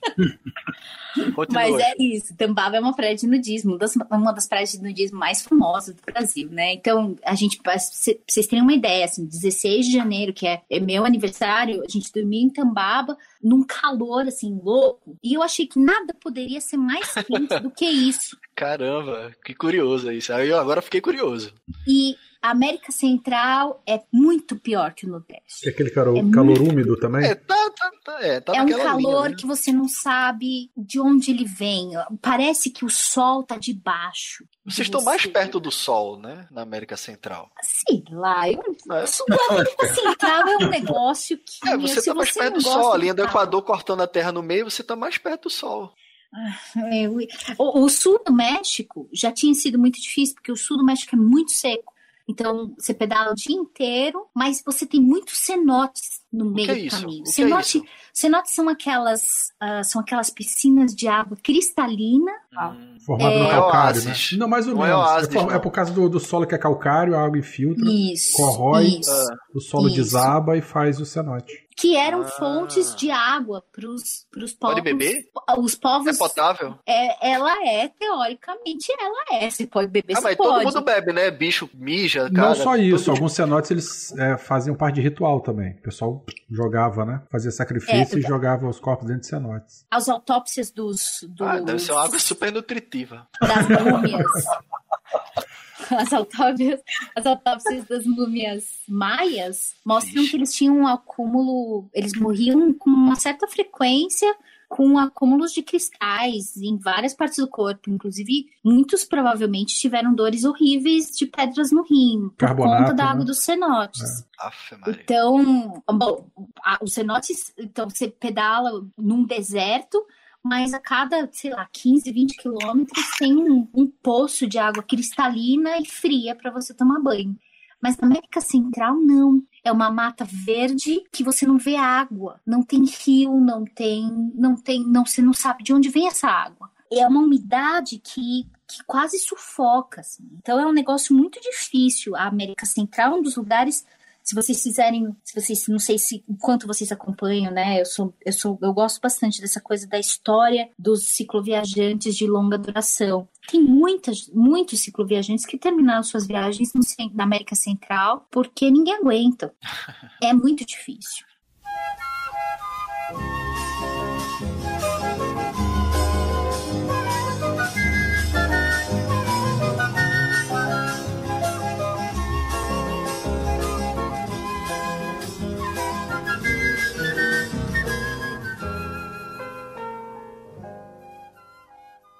Uma pergunta aqui, mudando só um pouquinho, só fazendo um desvio aqui. Você veio de lá pra cá, você passou só pela parte continental ou você visitou as ilhas do Caribe também? algumas ilhas do Caribe, mas no sul. Eu, na verdade, quando eu entrei em Belize, eu fui para várias ilhas, porque eu, queria, eu tô visitando parques, né? E aí, um dos parques, o parque mais importante do- de Belize é o Parque Marinho, que é aquele parque que tem aquele olho azul no meio do oceano, um ah, sim, abismo. sim, sim. Então eu fui pra lá e fiquei um, pouco nas ilhas, pedalei ali nas ilhas, mas são ilhas minúsculas, são ilhas de, sei lá, 20, 30 quilômetros de extensão, é uma coisa bem, bem paradisíaca. Belize é maravilhosa, assim, para quem gosta de conservação. E aí no sul, já aqui, por exemplo, quando eu fiz. ah, eu, eu saí da Guiana inglesa, ó, eu saí do Suriname, aí fui até a, a fronteira com a Guiana francesa, pisei na Guiana francesa e voltei. Aí entrei na Guiana inglesa e aí a Venezuela estava numa situação muito ruim. É, na época, o nosso é, atual presidente, ele, ele tinha feito umas declarações que, que tinham irritado um pouco o governo venezuelano e eles fecharam a fronteira por alguns por algumas semanas. Só uma outra pergunta. Você estava na, Colômbia e você pulou pra Guiana e passou pela Venezuela na volta? Ou não? Você eu passou tava ida e no? Suriname, aí fui pra, fui pra Guiana inglesa, Não, mas como é que você chegou no Suriname? Você veio por onde? Você atravessou Eu por dentro do voei. Brasil? Eu voei. Ah, tá. Eu tive um acidente na Costa Rica e eu voltei pro Brasil pra cuidar do meu ombro. Ah, entendi. Eu tava perdendo os, eu perdi uns movimentos no meu braço direito. Nossa, por conta do acidente mesmo? É. ou- Foi, eu tive um derrame no ombro e esse derrame estava, comprometendo as terminações nervosas do meu braço direito inteiro. Eu achei que Mas você ele foi causado por um acidente? É... Foi um acidente de bike. Foi tipo aquelas quedas épicas. Uma daquelas quedas épicas. Então você estava na Costa Rica, aí voltou pro Brasil, interrompeu a viagem. Aí quando Não, você. eu tava na Costa Rica, consegui pedalar até a cidade do Panamá. Aí na cidade do Panamá eu tentei tratamento, voei pro, pra Colômbia, tentei tratamento lá. Aí lá eles falaram, eu não consegui a, a cirurgia é, pelo sistema de saúde deles lá, único, né? Porque eu não podia pagar, eu não tenho, eu não tenho sistema, eu não tenho convênio. E aí, aí no Brasil, uma clínica, é, a clínica Coen, em Pinheiros, eles me ofereceram tratamento e eu voei pro Brasil para tratar com eles e os caras me trataram sem precisar da cirurgia. E esse, esse gap da tua viagem, desde o do Panamá até o final do tratamento, foi de quanto tempo? Um ano, duas semanas e três dias. Caramba. Nossa senhora, que precisão. Oh. Eu não sei o que eu almocei hoje. Porque todos os dias eu senti dor, Chico. Caramba. É, um, é, um, é uma escrita super obscura, assim, da- do meu diário, porque Aham. a dor era um negócio que me deixou. Tô esperando seu livro, viu? Eu virei uma bruxa, assim, cara. Eu tenho, eu tô, livro. Eu tô super filtrando isso, porque Não, Não, coloca isso no livro também. Coloca Não, quando eu abro as páginas, essas páginas do, da- do meu diário, eu acho que sobe até uma nuvem negra, assim, sabe? Como assim? É um negócio que eu Ai, achei eu muito massa. É isso que você tá dizendo. Eu, eu te acompanhei no extremos, na época que você tava viajando, cicloviajando. Eu já acompanhava você. O Elias estava começando o extremos, né? E, e você falou um negócio muito louco. Você falou, não, eu escrevo tudo e despacho meus diários. É. né? É tudo no papel, tá ligado? É. Vi que negócio massa, velho. assim. Eu comecei a tentar fazer um negócio desse e desistir na nossa vinda pra Vila Velha. Não sei Mas se tu vocês lembram desistiu disso. por quê, Vevé? Tu É desistiu muito por quê? chato, cara. Tem que parar pra poder escrever. Eu falei, ah, não. Eu saí com a... é. a minha irmã é nutricionista, né? Ela acompanha a gente e tal. Ela falou: ó, anota quanto de água que você bebe, o que, que você come e tal, pra depois eu, beleza, eu vou fazer isso tudo. Com dois dias de viagem, eu tá aqui, o foda. Eu falei, ah, não. Ah, Vitor, mas olha, tem umas Não, coisas. Mas Cris, ô Cris, esse recado é pra Cris. Anotar quanto de água bebe, quanto de proteína come, isso é chato pra caramba. É, o, o Werther, o Werther, na hora que ele percebeu que ele tomou meia garrafa d'água e 12 Heinekens, ele falou: não, É, não, não precisa. Mas vamos deixar a Júlia falar. Vamos voltar aqui. Fala, Júlia. Desculpa o, Nossa o gap. Desculpa qualquer coisa. Mas, Beto, você sabe que esse, eu não me escrevo todo dia. Eu tenho um log book, um, aquele que você anota assim, dados técnicos. Sim. quilometragem. Ah, mas é, aí eu uso Strava pra isso. Aí o meu Garmin. é, eu não uso, eu não É, tenho, mas, eu não uso pô, Strava. velho, olha, Werther, Werther, tu saiu de São Paulo e foi pro Espírito Santo. Isso é um dia de. Quer de- comparar? de- Tu quer de comparar a julho. viagem de Julie? Não, não quero comparar, imagina. Você tá Entendeu? maluco, rapaz. A mulher tá vindo da- de lá Não, mas- do Polo Norte, lá em cima. Meu velho, não tem bateria que chegue, não, entendeu? É, isso aí. O Strava só tem esse probleminha, né? Na verdade, todos os é, que eles usam uma bateria. É, não tem como chegar. Que não é um legal. momento que acabou. Não, não tem onde carregar. Enfim, vamos lugares voltar muito- aqui. Aí teu, teu, teu tratamento deu certo, aí você pegou um voo e recomeçou no Suriname, então. Isso. Ah, Na verdade, eu queria começar na Guiana Francesa, mas Sim. aí na Guiana Francesa ele- você precisa de um visto. E É a Europa, né? primeiras- nos- é, é isso aí. Eles precisam, uma das primeiras coisas que eles exigem é qual é seu endereço? É, Você é. tem conta de banco? Uhum. Você tem emprego? Eu o meu, a minha era não pra tudo. e aí eu, falei, ah, vou mandar no otimismo, né? Aí a resposta veio, claro que não. Aí você só fez o Aí eu fui- checkpoint, foi na fronteira lá, tirou uma fotinha pra carimbar. E... Fui, eu entrei, na verdade teve um cara que cruzou, ele falou assim, não, eu te levo lá, você não precisa nem passar na fronteira. Eu falei, cara, a gente vai ser preso. Não, não vai, a gente faz isso todo dia, você pode conhecer até a prisão lá, não sei o quê. Papion, vai lá tirar uma foto na prisão do Papion. E aí eu fiz e deu certo. No final Ah. das contas, eu pisei oficialmente na Guiana Francesa. é, tomei um café lá, inclusive, visitei um museu que tinha na fronteira, tirei Ah. foto e voltei. Faz inveja não, viu? Faz inveja não. Eu fiz uma cicloviagem agora, a gente passou vários países sem dar entrada em canto nenhum, Se sem carimbar nada. A gente fez tudo isso, a gente pagou pra sair, mas pra entrar, a gente entrou, não foi visto carimbo Tá nada. maluco, cara. Que, que parar em, em fronteira aqui? Não, o quê? Olha, eles Não é passaram um perrengue, hein, ô Júlio. Depois fica a, a sugestão de você ouvir o episódio, o segundo episódio da cicloviagem desses caras aí.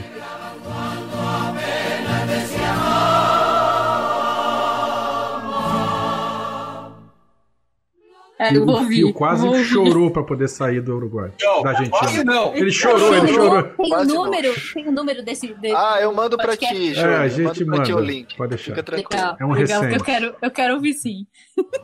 Tem os áudios de depoimento dele, né, com as conversas dele pelo WhatsApp com Danilo e Fio, chorando, querendo sair e não conseguiu, não. Dinheiro pra sair do país. Três trouxa, meu Deus. Ai, ai. Mas aí, Vamos continuar. aí a Venezuela tava fechada e como é que você fez pra atravessar, então, pra Aí eu recomeçar? consegui, aí eu tentei ainda atravessar, e aí tinha um lance de que podia, tinha uns barcos, tinha uns veleiros que estavam trocando com por, por, por mercadoria, eles não queriam nem dinheiro, porque dinheiro não, não Não vale nada, né? É, e aí eu falei, meu, beleza. Na, na Colômbia, você, você compra cesta, fei, cesta de- dessas de papel, com papel trançado, feitas com moeda do- com papel moeda do, do- da Venezuela. Nossa senhora. É como muito valorizado. É muito doido. É. E aí eu, eles falaram, bom, não deu certo. Um, um biólogo me escreveu e falou, Ju, tá começando a temporada de desova das, das Tartaruga. das, tarta- das tartarugas de couro em Trinidad. A arribada, é a, tal, é a tal da arribada lá, né, que elas vêm pra praia e desovam. Isso. E ela, a tartaruga de couro é a maior tartaruga marinha do planeta, né? Ela parece um fusquinha preto na praia. É um negócio. E eu, eu sempre tinha ouvido falar disso com, de amigos do projeto Tamar. E aí eles falaram. Quando esse amigo falou, ele falou: vai pra Trinidad, porque lá eles têm umas praias que você vai conseguir ver essas, essas tartarugas. E aí eu peguei um barco e fui pra Trinidad, pra Da ilha de Guiana, Trinidad você foi pra Trindade, então. da Guiana inglesa, eu fui pra pra Trinidad. Pedalei a ilha toda e foi uma, foi uma das melhores decisões que eu fiz, porque eu saí de, da Guiana de uma situação super ruim, eu, não- eu não gostei muito da Guiana e é, fui pra Trinidad e em Trinidad eu fui tratada assim como uma rainha, né? Porque oriental, é, as pessoas nunca sabem de onde eu sou. E Isso às vezes é bom e às vezes é ruim, porque às vezes isso sempre e quando as pessoas estão falando espanhol, elas assumem que eu não tô sabendo do que elas estão falando. Então, mas em Trinidad eu fui muito bem tratada. E, e ninguém pedala em Trinidad. Uh, raramente você vê as pessoas em Port Spain, que é a capital, é, você vê a, a, as speeds, né, nas estradas, e olhe lá, de final de semana, aquela coisa bem, bem, bem restrita mesmo. Então, quando as pessoas me viam na estrada, eu me lembrei muito do Marrocos, porque no Marrocos, toda vez que eu passava, a gente tava de bicicleta, é, todo, todo carro que passava buzinava, parava para deixar água, dava cereal, fruta. E Trinidad foi isso. Então eu fui para Trinidad, vi as, as, as, as desovas das, das tartarugas de couro. é, fui muito bem tratada lá, foi, foi muito gostoso. E aí de lá, quando eu tava, eu pedalei até o sul da ilha e falaram: olha, no sul da ilha tem um barco que vai até Venezuela. É, cheguei até o, o- o sul da ilha, é, faltando, na verdade, 10 quilômetros para eu chegar na, no porto de onde saem os barcos. Minha bicicleta quebrou de um jeito assim, meu câmbio entortou Ai, eu sei é e você sabe. Virou assim. É, é isso aí. Ele entortou de um jeito que eu precisava voltar para Port Spain para consertar. É, e ao mesmo tempo, as notícias para a travessia era que todo mundo que estava conseguindo aportar na Venezuela eram barcos ilegais, embarcações ilegais. Nesse, nessa, esse é um período de super, super treta, assim, da, da minha viagem, porque eu falo assim, eu quero ir pra Venezuela, eu quero conhecer a Venezuela, aquela coisa, né? Eu quero pedalar a Venezuela. Chorava, mas ao mesmo tempo, toda essa situação acontecendo, tudo me falando pra eu não ir. Toda vez que eu falava dessa viagem, de, de ir pra Venezuela, alguma coisa ruim acontecia. Minha bicicleta quebrou. Eu falei, meu, até tu, Brutus. Você né? Nesse, nessa, nessa virada de chegando, a gente tá chegando no porto. Bom, resumo da ópera é que eu fui pra Curaçao, outra ilhazinha, uma dessas ilhazinhas lindas Aham.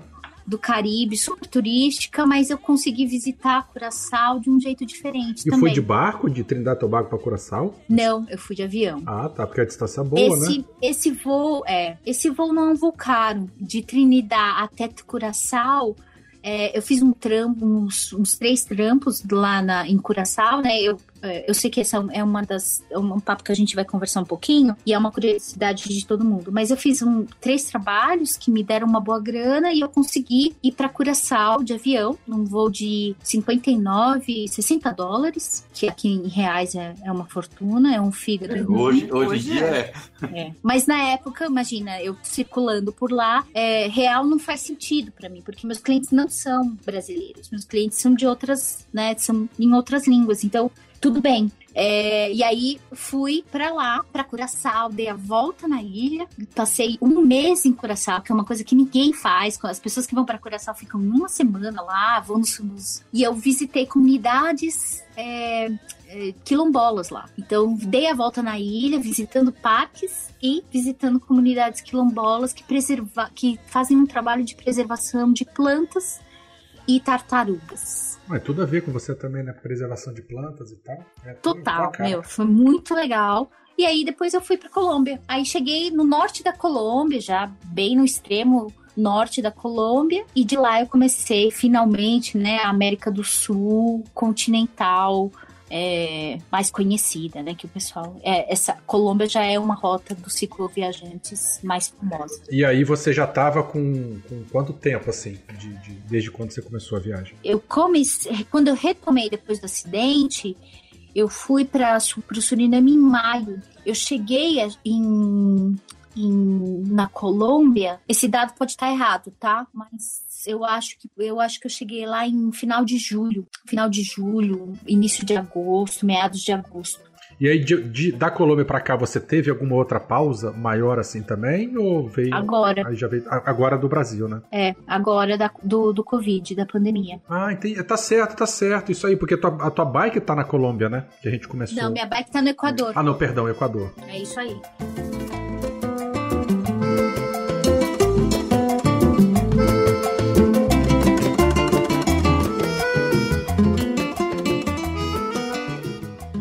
Equador, ou a Colômbia, a Colômbia para mim foi um, a Colômbia é maravilhosa. Quem não conhece e gosta, gostaria de viajar e quer viajar para um lugar que é lindo e é super amigável para bicicleta e, e todo mundo adora bicicleta, todo mundo adora ciclista é a Colômbia. Viagem para Colômbia. E quer, quer montanha, quer viajar nos Andes, quer viajar, quer cultura de montanha, vai Ah, vai para lá. Campeão, Nairo Quintana, é de lá, né? Exatamente. É, isso aí. Então, o cara. Não, eles, os caras eles são uma respiram isso, eles respiram bicicleta lá na Colômbia. Isso é muito legal, coisa que no Brasil, infelizmente, não tem. Não, os caras respiram a bicicleta, respiram a cultura do esporte. É lindo você tá às seis da manhã, né? Eu começo a pedalar mais ou menos umas quatro e meia, cinco horas da manhã.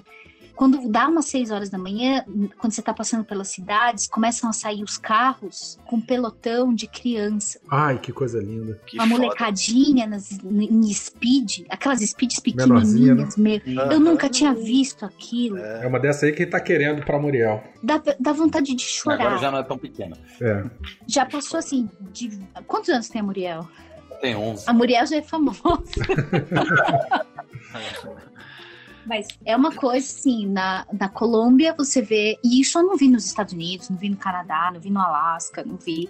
Isso a é uma lançou aqui no Brasil a Caloi Júnior, que era uma pequenininha Caloi 10. Era uma Caloi 10 reduzida para essas criançadas, assim, que tinha essa pegada já de, de competição. É a Não, Júnior. Os pais, dá pra ver a mãe e o pai dentro do carro, acompanhando a molecada. Pô, que massa. Ah, que legal. Rodízio de pai, né? Ó, essa semana eu que levo o Provavelmente. pelotão. Amanhã é você. Provavelmente o pelotão de hoje é, é de É você. por minha é seu. conta. Ai, que lindo, que lindo. Não, é uma coisa emocionante, assim. A molecada levando numa seriedade que é. Eu, é, é, é de passar. Vocês raramente conseguem passar, porque eles pedalam numa, numa vula que você não. Né, mas Sim. quando você passa, dá uma vontade, assim. Eu, eu chorei várias vezes, eu me emocionei várias vezes, porque eu sou meio mantegona, mas, meu. Os caras são, são demais. A Colômbia é incrível. Visitem a Colômbia, é linda, a comida é maravilhosa, barata. É, da, da América do Sul, no, no, no meio dessa crise atual, ela foi a primeira, o primeiro país a, a colocar as ciclovias de utilidade, né? Gente, Pra galera, pra galera poder se deslocar. É, pegaram faixas das ruas onde não tinha ciclovias e isolaram para realmente botar o pessoal, tirar o pessoal do transporte público e se deslocar de bicicleta.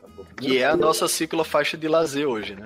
que a nossa ciclofaixa de lazer, só que lá era durante o dia, né? Sim, sim. É, aqui é um dia na semana só. Aí, né, em São Paulo. a prefeita de Bogotá é também uma. é, tem, tem se mostrado muito, muito relevante. Ô, Júlio, então, da Colômbia você foi para o Equador e aí teve a- o início da pandemia. É, você veio, tua, tua bicicleta ficou lá.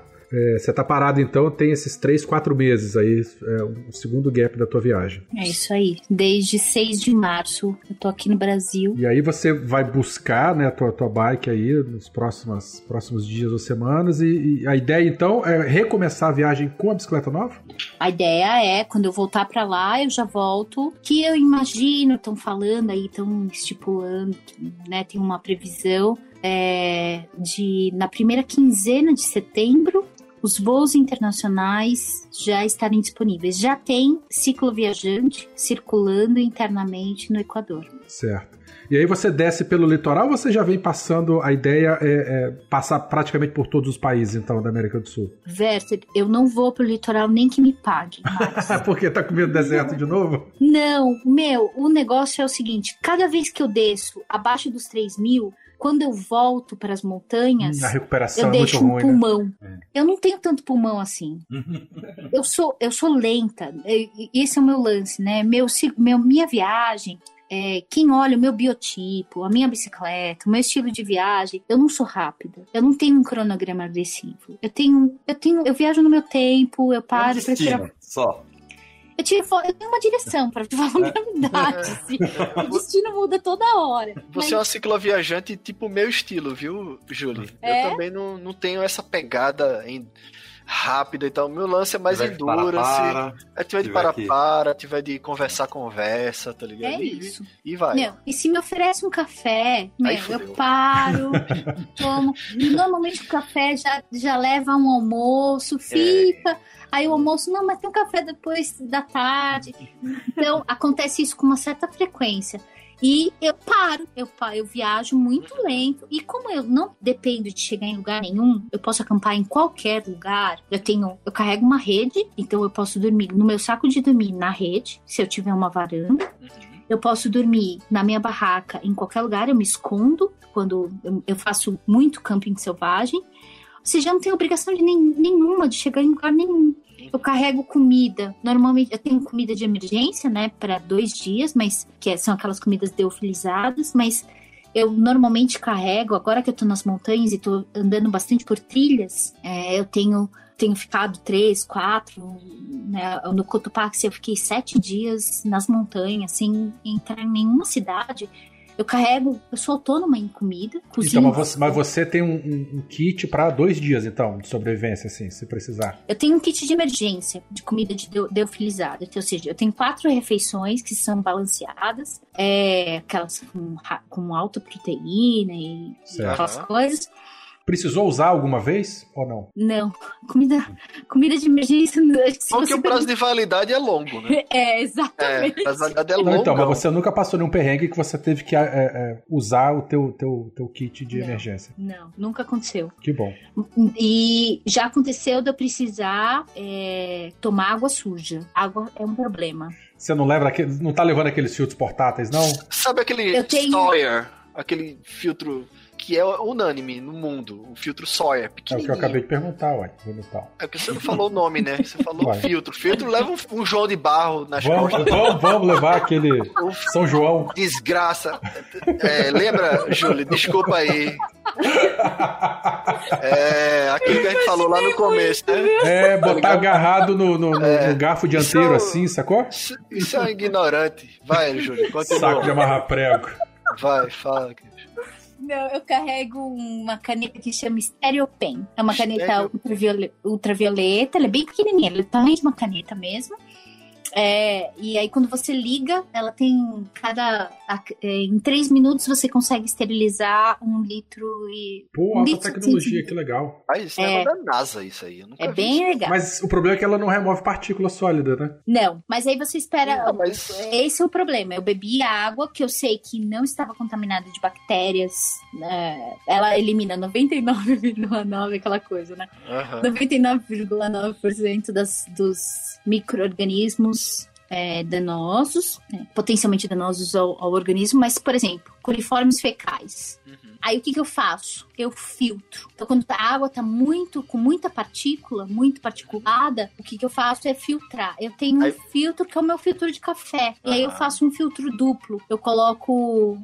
Eu vou falar, mas, meu, o que eu coloco é a minha camiseta dentro do meu filtro de café Uhum. e filtro. É isso que É eu faço. multiuso. É, é- tudo que é multiuso tá beleza. porque A gente serve pra vestir e pra filtrar. É, É, eu gosto de coisas assim. Eu gosto de coisas com mais de uma função. É bom. Tomar café aí. com a Júlia no meio da estrada, você pode ter certeza que foi filtrado na meia.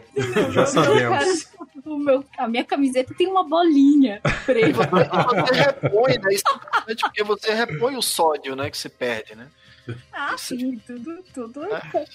Esse, esse, eu gostei dessa, dessa canetinha. Isso é coisa de americana, né? Você comprou nos Estados Unidos ou já saiu do Brasil com isso? a na verdade, Stereo Pen eu, já tinha uma que eu tinha na Europa, mas é, depois eu comprei uma nova nos Estados Unidos. Você foi fazer o que na Europa? Foi pedalar também? Ou foi. Eu morei um Trabalho. tempo na Europa, né? Eu morei t- quase três anos na Europa, no Reino Unido. Eu, Um ano, um ano e meio na, em- na Inglaterra e um ano e meio na Escócia. Que tu nunca delícia. teve uma dor de barriga, não, Júlio? Por causa de uma água que tu Porra. bebeu assim, não? Não sei se foi por causa da água, mas eu tenho quase certeza que por causa de comida, todo tempo. Eu como comida muito. Ah, Porque eu como não, tudo assim, eu- comidão. Não, é comida é foda, porque assim, eu tô realmente impressionado com essa canetinha, né? Parece um, um termômetro. Uhum. Você aperta, coloca ela dentro d'água, né, e tal. Isso. E eu disse, cara, a efi- a eficácia disso realmente livra de bactérias mesmo. Livra, livra. Caramba, Eu não acho que eu tenha tido problema por causa de água. Porque eu já comi água, eu já tomei água de. Aham. que eu peguei de. ah, daqueles coxos de, de gado, sabe? Porra, tu é corajosa, hein? É, porque eu não- é muito corajosa, é necessidade. Eu- Necessidade. Eu não tinha outra opção, mas Eu já tomei água bem suja, assim, água verde. Água Tu já encontrou uma palma assim, pegou, tirou o facão e tchá, cortou a palma e tomou já lá. em Curaçao. Em Isso é muito Curaçao. legal. Eu sou afim de fazer Curaçao. isso. Nunca encontrei uma palma no meio do caminho. Palma Nossa. ou, ou cipó? Não, que cipó, o que, rapaz? Me respeita. Cipó, você tem que estar na floresta, né? É. Não, a, A palma, palma- também. Você toma água de palma também? Toma. Oxe, no Nordeste é o que mais tem. O chique-chique, você consegue água Ah, dentro do tá. chique-chique. Entendi, entendi. E em Curaçao se faz bebida, se faz sopa, se faz. Aí É. em Curaçao eu aprendi muito sobre, sobre ca- cactáceas de uma maneira É, são geral. cactáceas. É, bacana. Mas ah, essa coisa da água, eu tenho quase certeza que o meu problema nunca foi água. O meu problema sempre É foi comida. comida. É. É. Tempero, tempero diferente. É, tempero e o, o preparo também. Nem sempre a gente tá acostumado a comer. A Colômbia, por exemplo, faz muita sopa. E, e esses preparos dessas sopas, ao- a- 90% das sopas que eu tomei na Colômbia foram maravilhosas. Mas tem aquele 10% que te deixa de diarreia, Caramba. aqueles E aí desidrata. dias. Por causa disso, por causa de um problema como esse, tu já ficou parada por muito tempo, ou não, ou tu segue viagem mesmo assim. Como é que é Não. isso? Como é que tu lida com uma enfermidade que te deixa de Prostrado. cama? É. Guadalajara, México.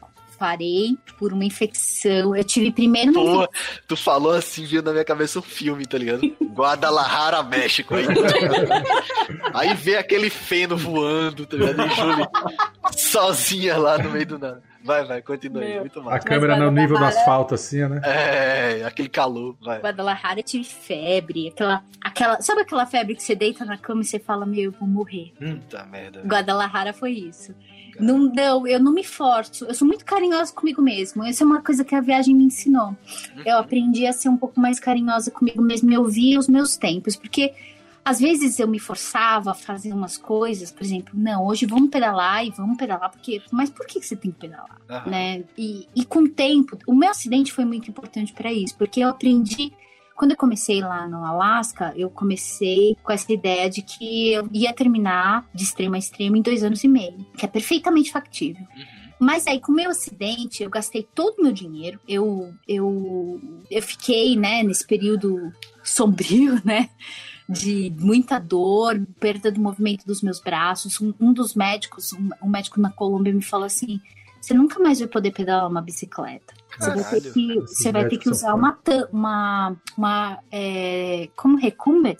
Inclinado. Reclinado, uma reclinada. Você vai ter que usar uma reclinada, porque seu braço nunca mais vai ter a força para apoiar uma. E realmente, quando eu cheguei no Panamá, eu tinha que ajudar com a mão esquerda. Eu, eu cheguei com a, a- no- na cidade do Panamá, eu me lembro, eu cheguei, era sete e meia, 7h45 da noite, quando eu cruzei a entrada da cidade. E meu braço, minha. Eu amarrei com. Eu usei a minha bandana, aquelas. a minha buff, né? Da minha bandana Pra amarrar minha mão direita no, no, no guidão, porque eu não tinha mais, eu não sentia mais a mão direita. Que desespero.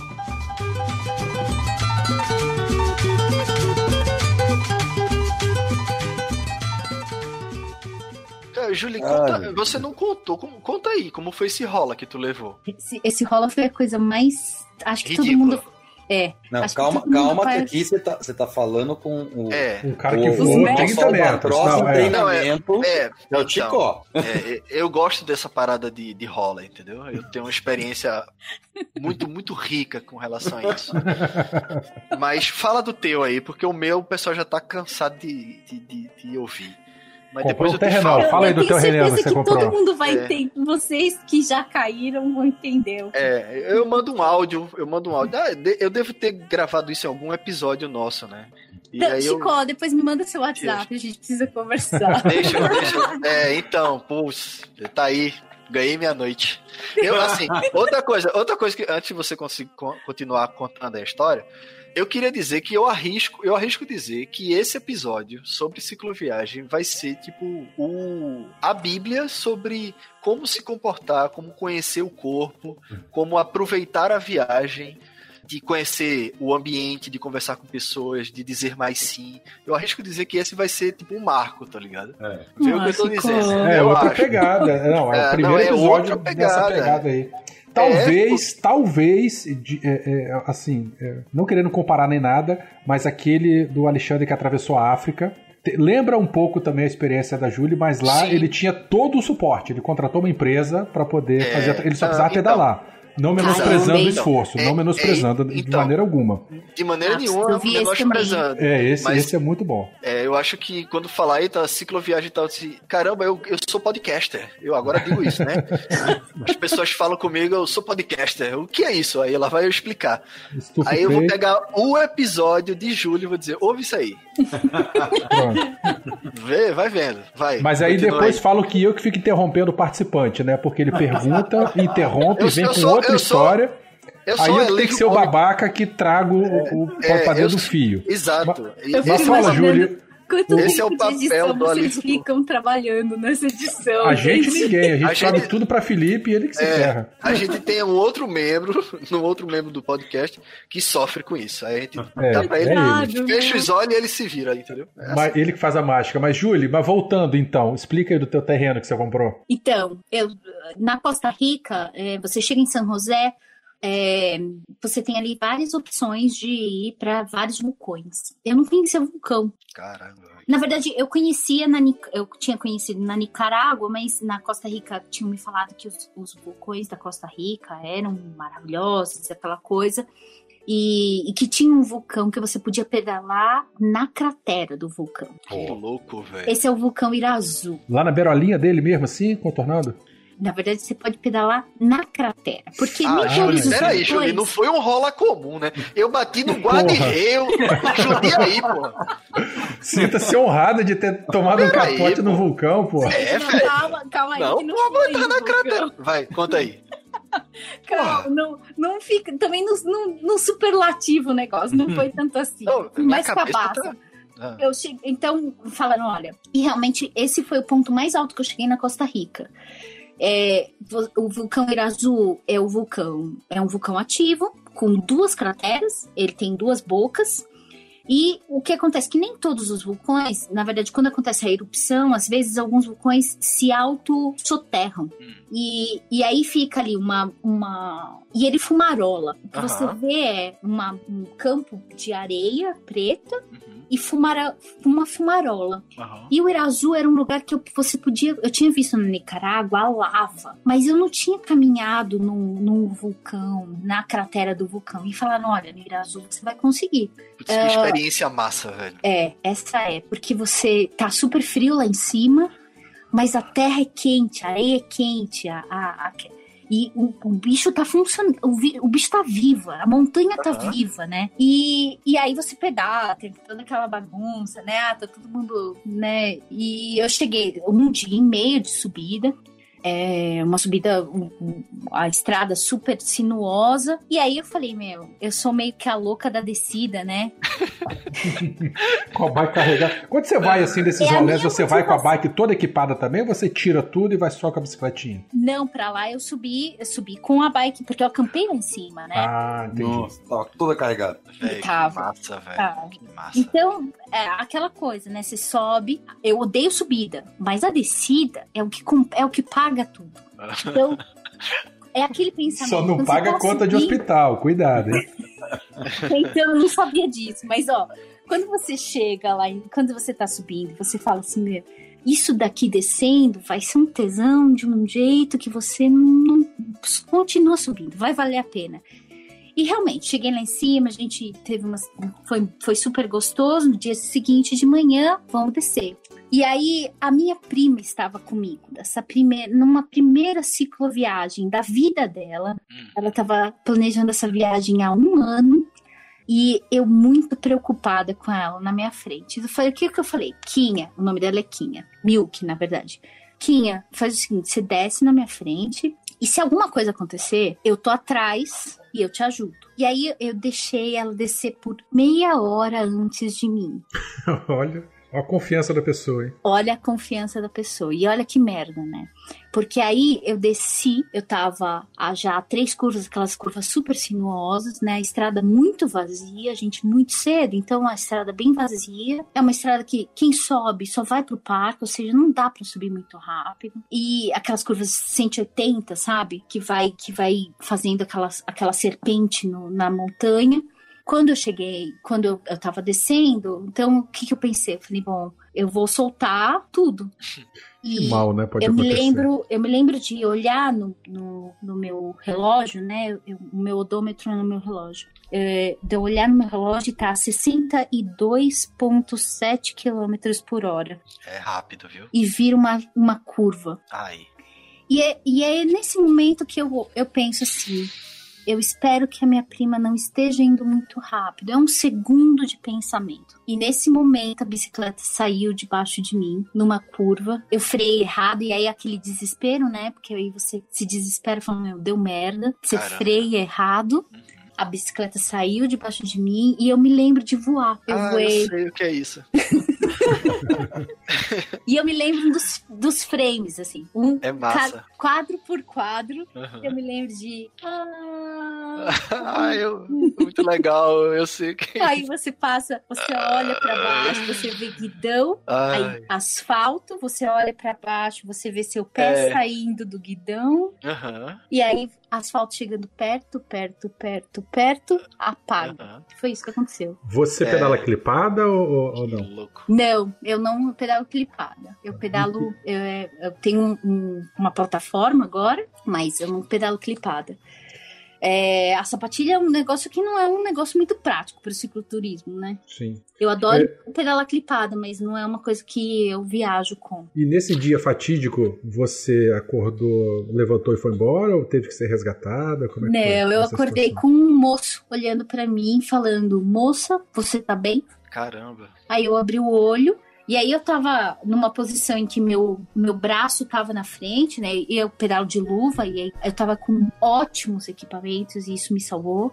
Aham. É, eu tava com uma ótima luva, a luva. Capacete também? Você pedala de capacete ou não? Júlia, você pode falar marca, modelo das coisas. É, entendeu? precisa, é manda- manda interesse ver, geral sacou? da galera. Ah, uma ótima Tá. luva. Fala que a gente. Entendeu? Eu tava, eu tava com uma luva Bom Trade, aquela de, é, de downhill, Uhum.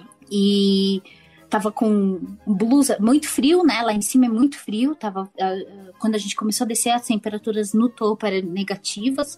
Então, eu eh, tava com uma, uma capa de uma segunda pele uma, e uma capa de chuva. E isso salvou meu braço, porque ela rasgou, a, a roupa toda rasgou, mas eu ainda me feri. Mas se eu não tivesse com aquela roupa, Aí fica Eu- carne viva. eu ia ficar muito mal. Uhum. Eu, ainda ficou, ficou carne viva, mas não. Eu bati o rosto, o lado direito do rosto, Aham.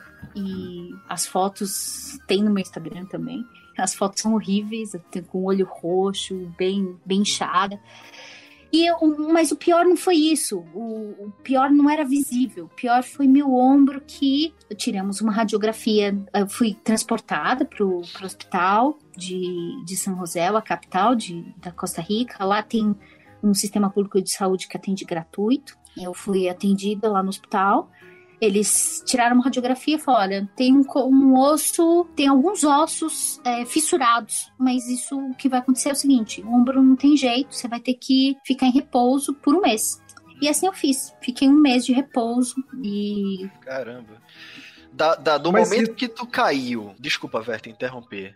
Do momento que tu caiu até chegar o moço perguntar se você tava bem, levou muito tempo ou esse moço já tava por ali fazendo uma trilha e. eu não faço ideia do quanto Tem tempo ideia, eu fiquei apagada. É, isso Então, que é, isso que é perigoso. Eu não sei quanto tempo eu fiquei apagada lá, mas Aham. eu tenho a impressão que não foi muito, porque quando eu levantei e eu olhei pra minha mão, eu tinha a impressão que a minha mão não era minha. Eu olhava pra minha mão e aí quando eu levantei, tirei a mão do asfalto, algumas partes começaram a sangrar. Ou seja, não fazia muito tempo, porque se eu tivesse lá há muito tempo, eu estaria sangrando já. É, não Quer sei. dizer, Já, o essa é sangue minha já, outra já prima tá um foi sangue embora. pisado, né? Não, minha prima voltou, mas ela Ah, tava tá. muito longe. Aham, Então ela hora. demorou pra chegar. Sim, sim. E subindo? E subindo, exatamente. Claro. Ela falou que ouviu o meu grito. Caramba, velho. Então, então, porque eu gritei. Aham. Na hora que a bike saiu debaixo de mim, aí eu falei, meu, eu caí. Eu, não, eu, eu, eu, eu bati, eu não gritei. Eu virei o rostinho, assim, só pra não, não, es- não estragar o velório. Já viu imagem daqueles filhotes de atobá pousando assim? Que ele pousa meio guenzo, assim, que a asa bate de um lado, o pescoço vira, aí ele vai, é isso, acaba de barriga pra cima? Igualzinho. Foi uma coisa bem ginasta mesmo. É, Foi. eu, quando bati, eu, você falou que girou e viu a bicicleta saindo, e viu o chão, e viu o céu. Eu via aí tudo isso. E aí vi Deus, aí vi o, o asfalto novo, aí vi a grama, e depois, já- prá, chão. Foi foda. Meu, o Muito lance lá é que. Ah, uma coisa que vocês falaram, vocês- alguém perguntou, né? Eu tava de capacete? Não, eu não tava de capacete, mas. O que machucou, eu bati o queixo e depois arrastei o rosto, o lado direito do rosto, alguns Ah, capacete não faz diferença nenhuma pra queixo. né? Nesse caso, não fez. É, não Queixo faz. do xixi não faz. Né? Se eu não Né? tivesse capacete, eu não estaria aqui. Certo, isso é certo. Meu capacete rachou. É, o, eu o pousei de uso- cabeça. O uso do capacete é uma roleta, né? É uma roleta russa. Sim, É. né? Falar assim, ó, o capacete salva vidas, eu não tenho dúvida Aham. que salva. Uhum. Mas salva vida em todos os casos? Não. não. Não, né? Nem sempre. Todos os meus acidentes até hoje, graças a, sei lá, a física, Darwin, sei lá. A mim já é o contrário, eu já tenho uma tendência de pousar de cabeça. Isso. Ah, é. Que bom. É porque é muito grande, né? Aí sem gravidade baixa. Bonecão de Olinda. É, Bonecão de Olinda. é Faz um pêndulo. É, Faz um faz um pêndulo. mesmo, faz um movimento pendular Aí- e as perninhas ficam balançando em cima, cabeção força. Mas logo depois foi engraçado, que logo depois do, do acidente eu ganhei três capacetes. Aí eu, hoje eu uso capacete. Eu uso capacete. Agora eu uso um preto que é lindo da Specialized. Eu uso, eu uso porque é bonito. Muito bom. Ai, Jesus, a gente tem, não fez. Nós não conversamos metade da pauta, mas a gente já tem que começar a encerrar o episódio.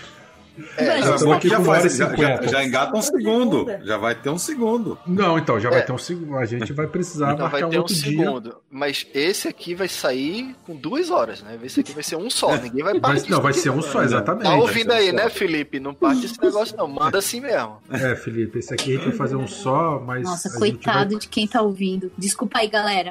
Ah, não, a galera gosta. A galera Não, depois me nada. xinga. Depois começa a me xingar, mas o resto.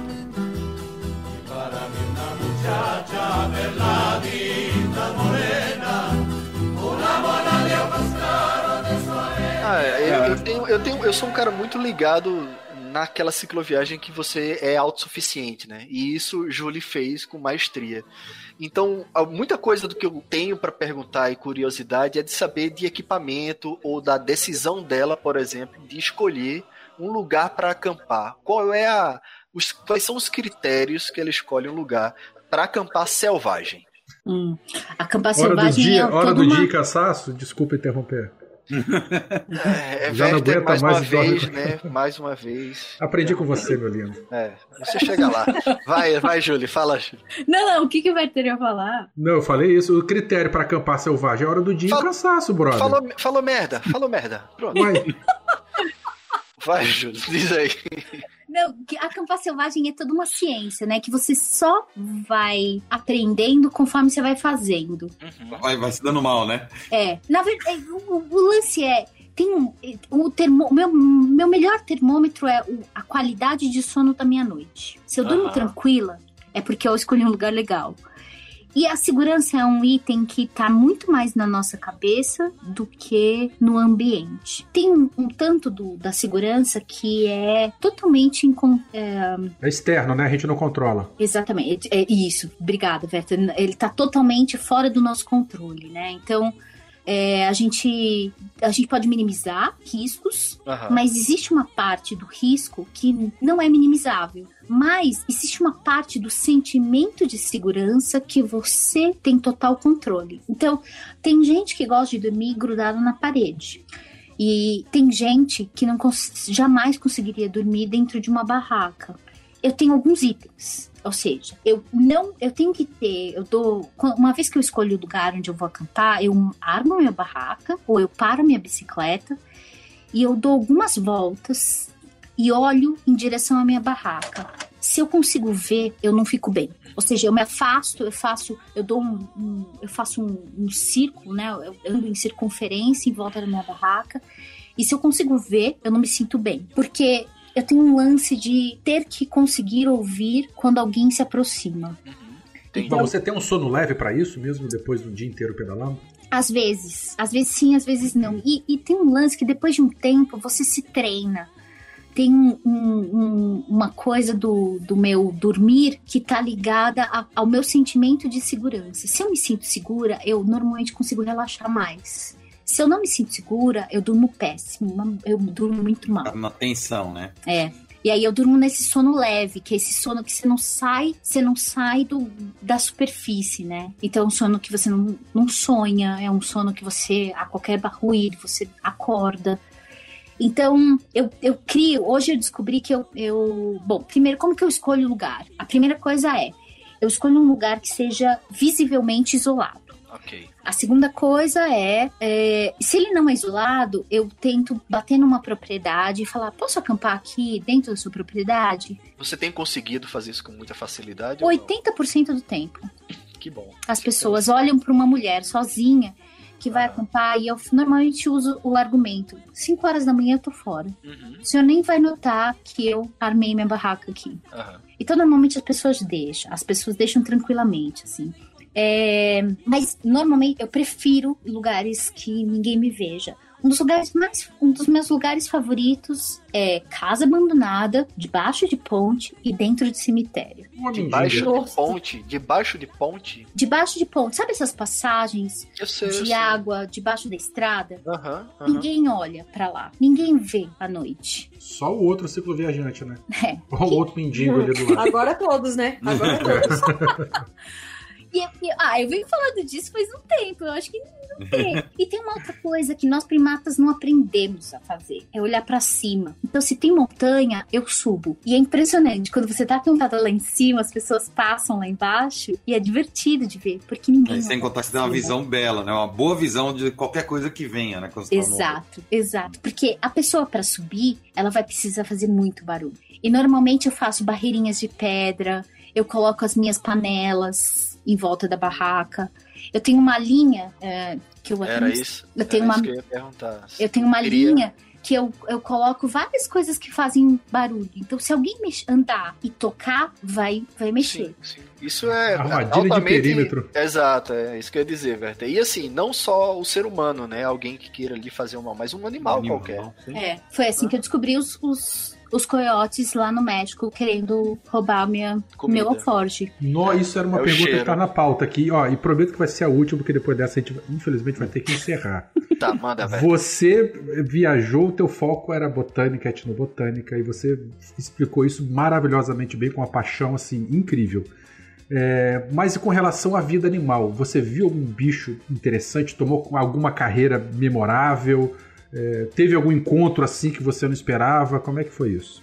Os ursos lá no norte foram as coisas mais impressionantes, porque eu me preparei muito para eles, né? Eu E- comecei- E teve contato mesmo? Eu comecei no Polo Norte, que onde tem ursos polares. E os ursos polares eu não sabia, mas lá na, no, no Alasca, os, todos os carros têm vidro blindado. Os que circulam na, na plataforma de gelo, eles têm vidro blindado. E eu só vim descobrir isso depois, mas eles têm vidro blindado porque os ursos polares, quando eles querem alguma coisa que tá dentro do carro, Já era. eles, eles quebram o vidro. Porque Meu esses Deus, bichos os conseguem americanos quebrar. olhando lá, trouxa andando de bicicleta. Exato. Puta Se um bicho pariu. desse quisesse me pegar, eu não tinha chance nenhuma. Aham. Porque um urso polar com fome, ele corre 25 km por hora. Caramba. Ele consegue perceber um, um odor, moléculas de odor, a 30 Quilômetros. de distância. É. Isso quer dizer, com repelente de urso? eu, ti- eu tinha, eu tenho um spray. Ah, é. Teve um, Eu- eu- um ainda episódio com recente ele, que um convidado falou que em, É. em competição lá ele, ele, ele andava, eles foram obrigados a andar também com o spray. Né? É. Eu tenho ainda o spray, porque ele não é só pra repelente de urso. Mas É, mas você teve contato ou interação com o urso branco ou não? com o urso branco, não. Eu tive. Eu vi pegada e ah, eu acho que ele me viu. Com Mas- certeza ele te viu. Com certeza. Porque no Ártico é isso. Quando você tá no Ártico, a sensação é de que muitos bichos estão te vendo. mas você não tá vendo nenhum. Porque, É, às vezes, eu- outro dia eu parei pra, pra ferver água pra beber, né? Porque a água tá sempre congelada, mas eu parei é, pra ferver um pouco de água pra beber. E, e aí eu olhei assim, eu vi dois pontinhos pretos. Aí eu falei, nossa, mas eu acho que eles estão mexendo. aí de repente eles mexeram, era uma raposa. Se essa raposa não se mexesse, se ela não corresse, eu nunca ia ver aquela raposa. Você, é só, eu falei que era a última pergunta, mas não consegui. Você começou de que lugar? De Anchorage mesmo ou mais pra cima? Não, Anchorage tá no sul do Alasca. Eu comecei. Você foi lá. Eu comecei no extremo norte, no extremo, no Círculo Polar Ártico. Eu comecei É, tu- no extremo norte da América do Norte. É o Uhum. mais ao norte que você pode chegar por uma estrada. Uma cidade que chama Dead Horse. É. O, o nome. Jesus é- amado. Elias até lamentou isso, né? Dele chegar perto. A Elias que eu falo é o Elias dos extremos. É, Elias Ele, Luiz. ch- é, ele chegou perto, mas não pisou no círculo polar ártico. Oh, e você oh. fez isso. Muito foda. Ô, Júlio, você fala esse negócio de, de, de certeza que ter sido visto. Eu tava falando com o Chico, a gente teve essa sensação no Parque do Taim, no sul do, do, do país. Muito. E a gente falou, ah, vimos isso, vimos isso, vimos isso, mas não vimos tal bicho. Eu falei, mas eu tenho certeza que eles nos viram passando. Com É. certeza, E, é. e tinha tipo uma placa assim, cuidado, onça. Aí você tá. Ou Hum. lá em Canarana, quase que eu tomo. Não é quase que eu tomo, mas eu vi umas pegadas de onça atrás das minhas pegadas lá que o bicho foi tenso. Mas vamos voltar aqui pra você. Aí o urso polar, ele tava lá, ele te viu, mas não tava com vontade. Eu vi uma pegada fresca, na verdade uma pegada de horas, porque começou uma nevasca e a pegada ainda não estava marcada, com a- não estava coberta com a nevasca, então eu, Aham. tinha eu tive certeza dessa, dessa, dessa pegada. Agora, a minha grande dúvida é, esse bicho era um bicho polar, era um, era um urso polar ou era um urso é, cinzento? Porque lá eles começam a mesclar, né? Tem uma, uma zona de transição onde tem é, era, era nicho de, de urso polar e de, de urso cinzento. Eu acho que pelo tamanho, né? Eu tirei foto e mostrei para o especialista, mas eles, ele me falou isso. Muito provavelmente é um urso polar. Ele provavelmente me viu, porque quando estava muito perto da minha barraca Nossa e estava muito perto, tava muito perto do meu banheiro. Porque lá você acampa, você acampa num lugar, 250 metros você mantém a sua comida e Aham. 250 metros num triângulo, assim, sabe? Um triângulo isósceles e cada vértice do triângulo é um lugar. Então, um lugar eu acampo, um vértice eu faço minhas necessidades e um- no outro vértice eu mantenho a minha comida. Então, minha comida nunca estava perto de mim, porque eles vêm atrás da comida. Sim, sim. Então, é, tava muito perto do meu banheiro, na verdade. Porque são as coisas que cheiram, eles são muito curiosos. Imagina, eu sei lá, fazendo o número 2 e um urso bate na porta. É o meu maior medo, porque é o Caralho, momento velho. mais. É Não mais tá vulnerável, né? Você Você tá, tem altamente vulnerável com as calças no meio da perna. Agachado. Você vai correr pra onde?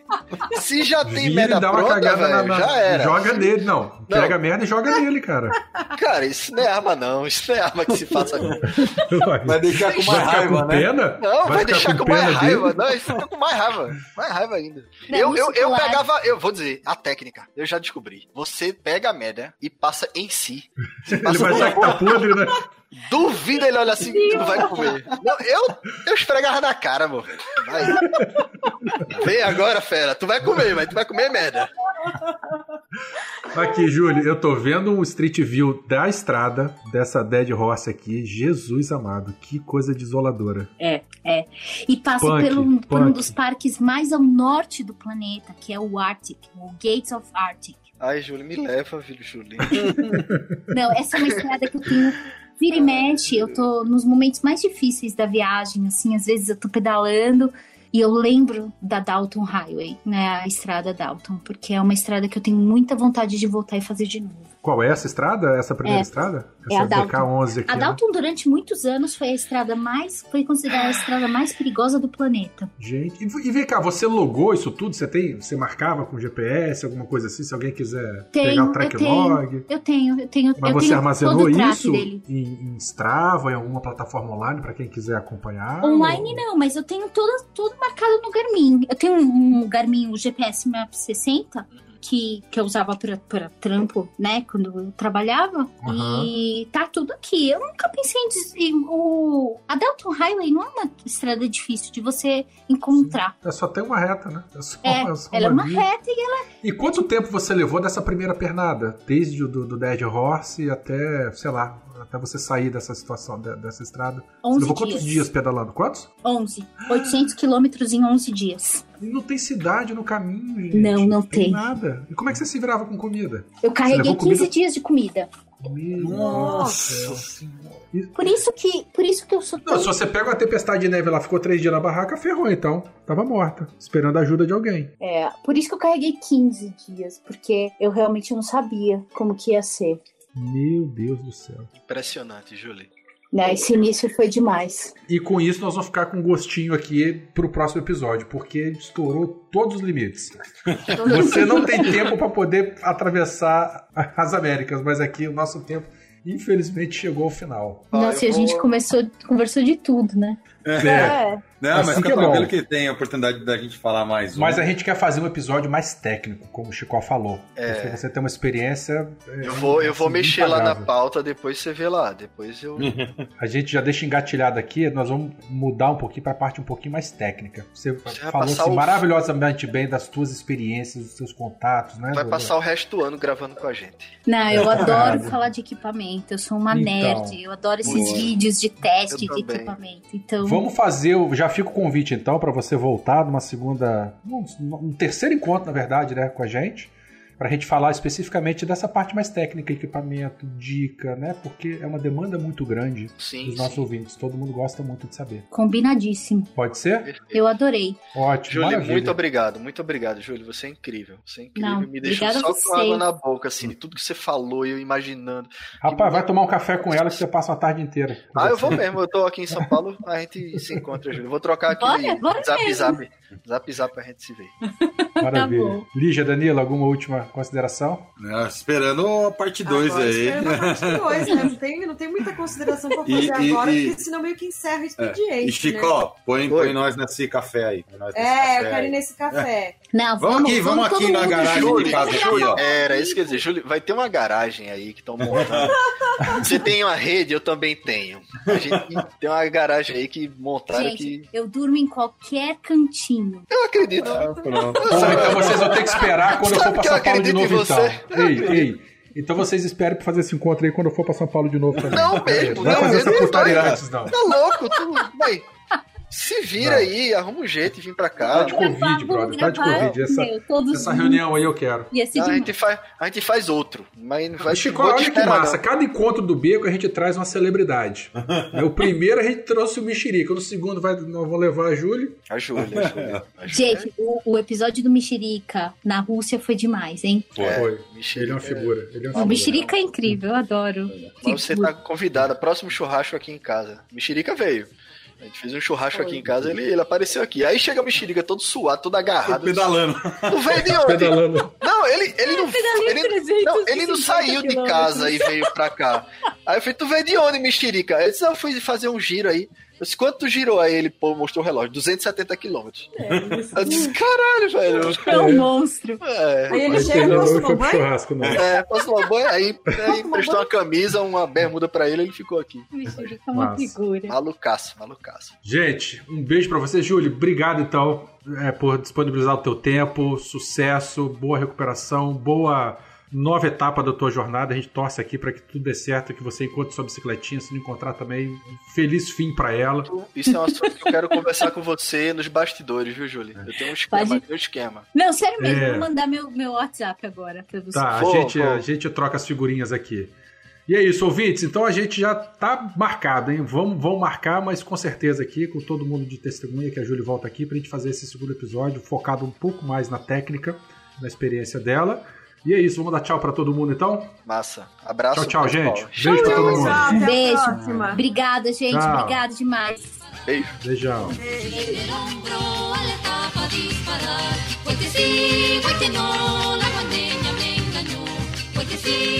el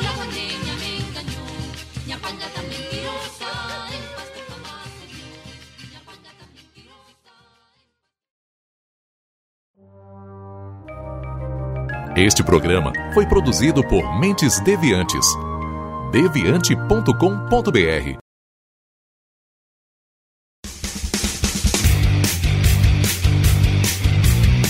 Cortes, edição de podcast.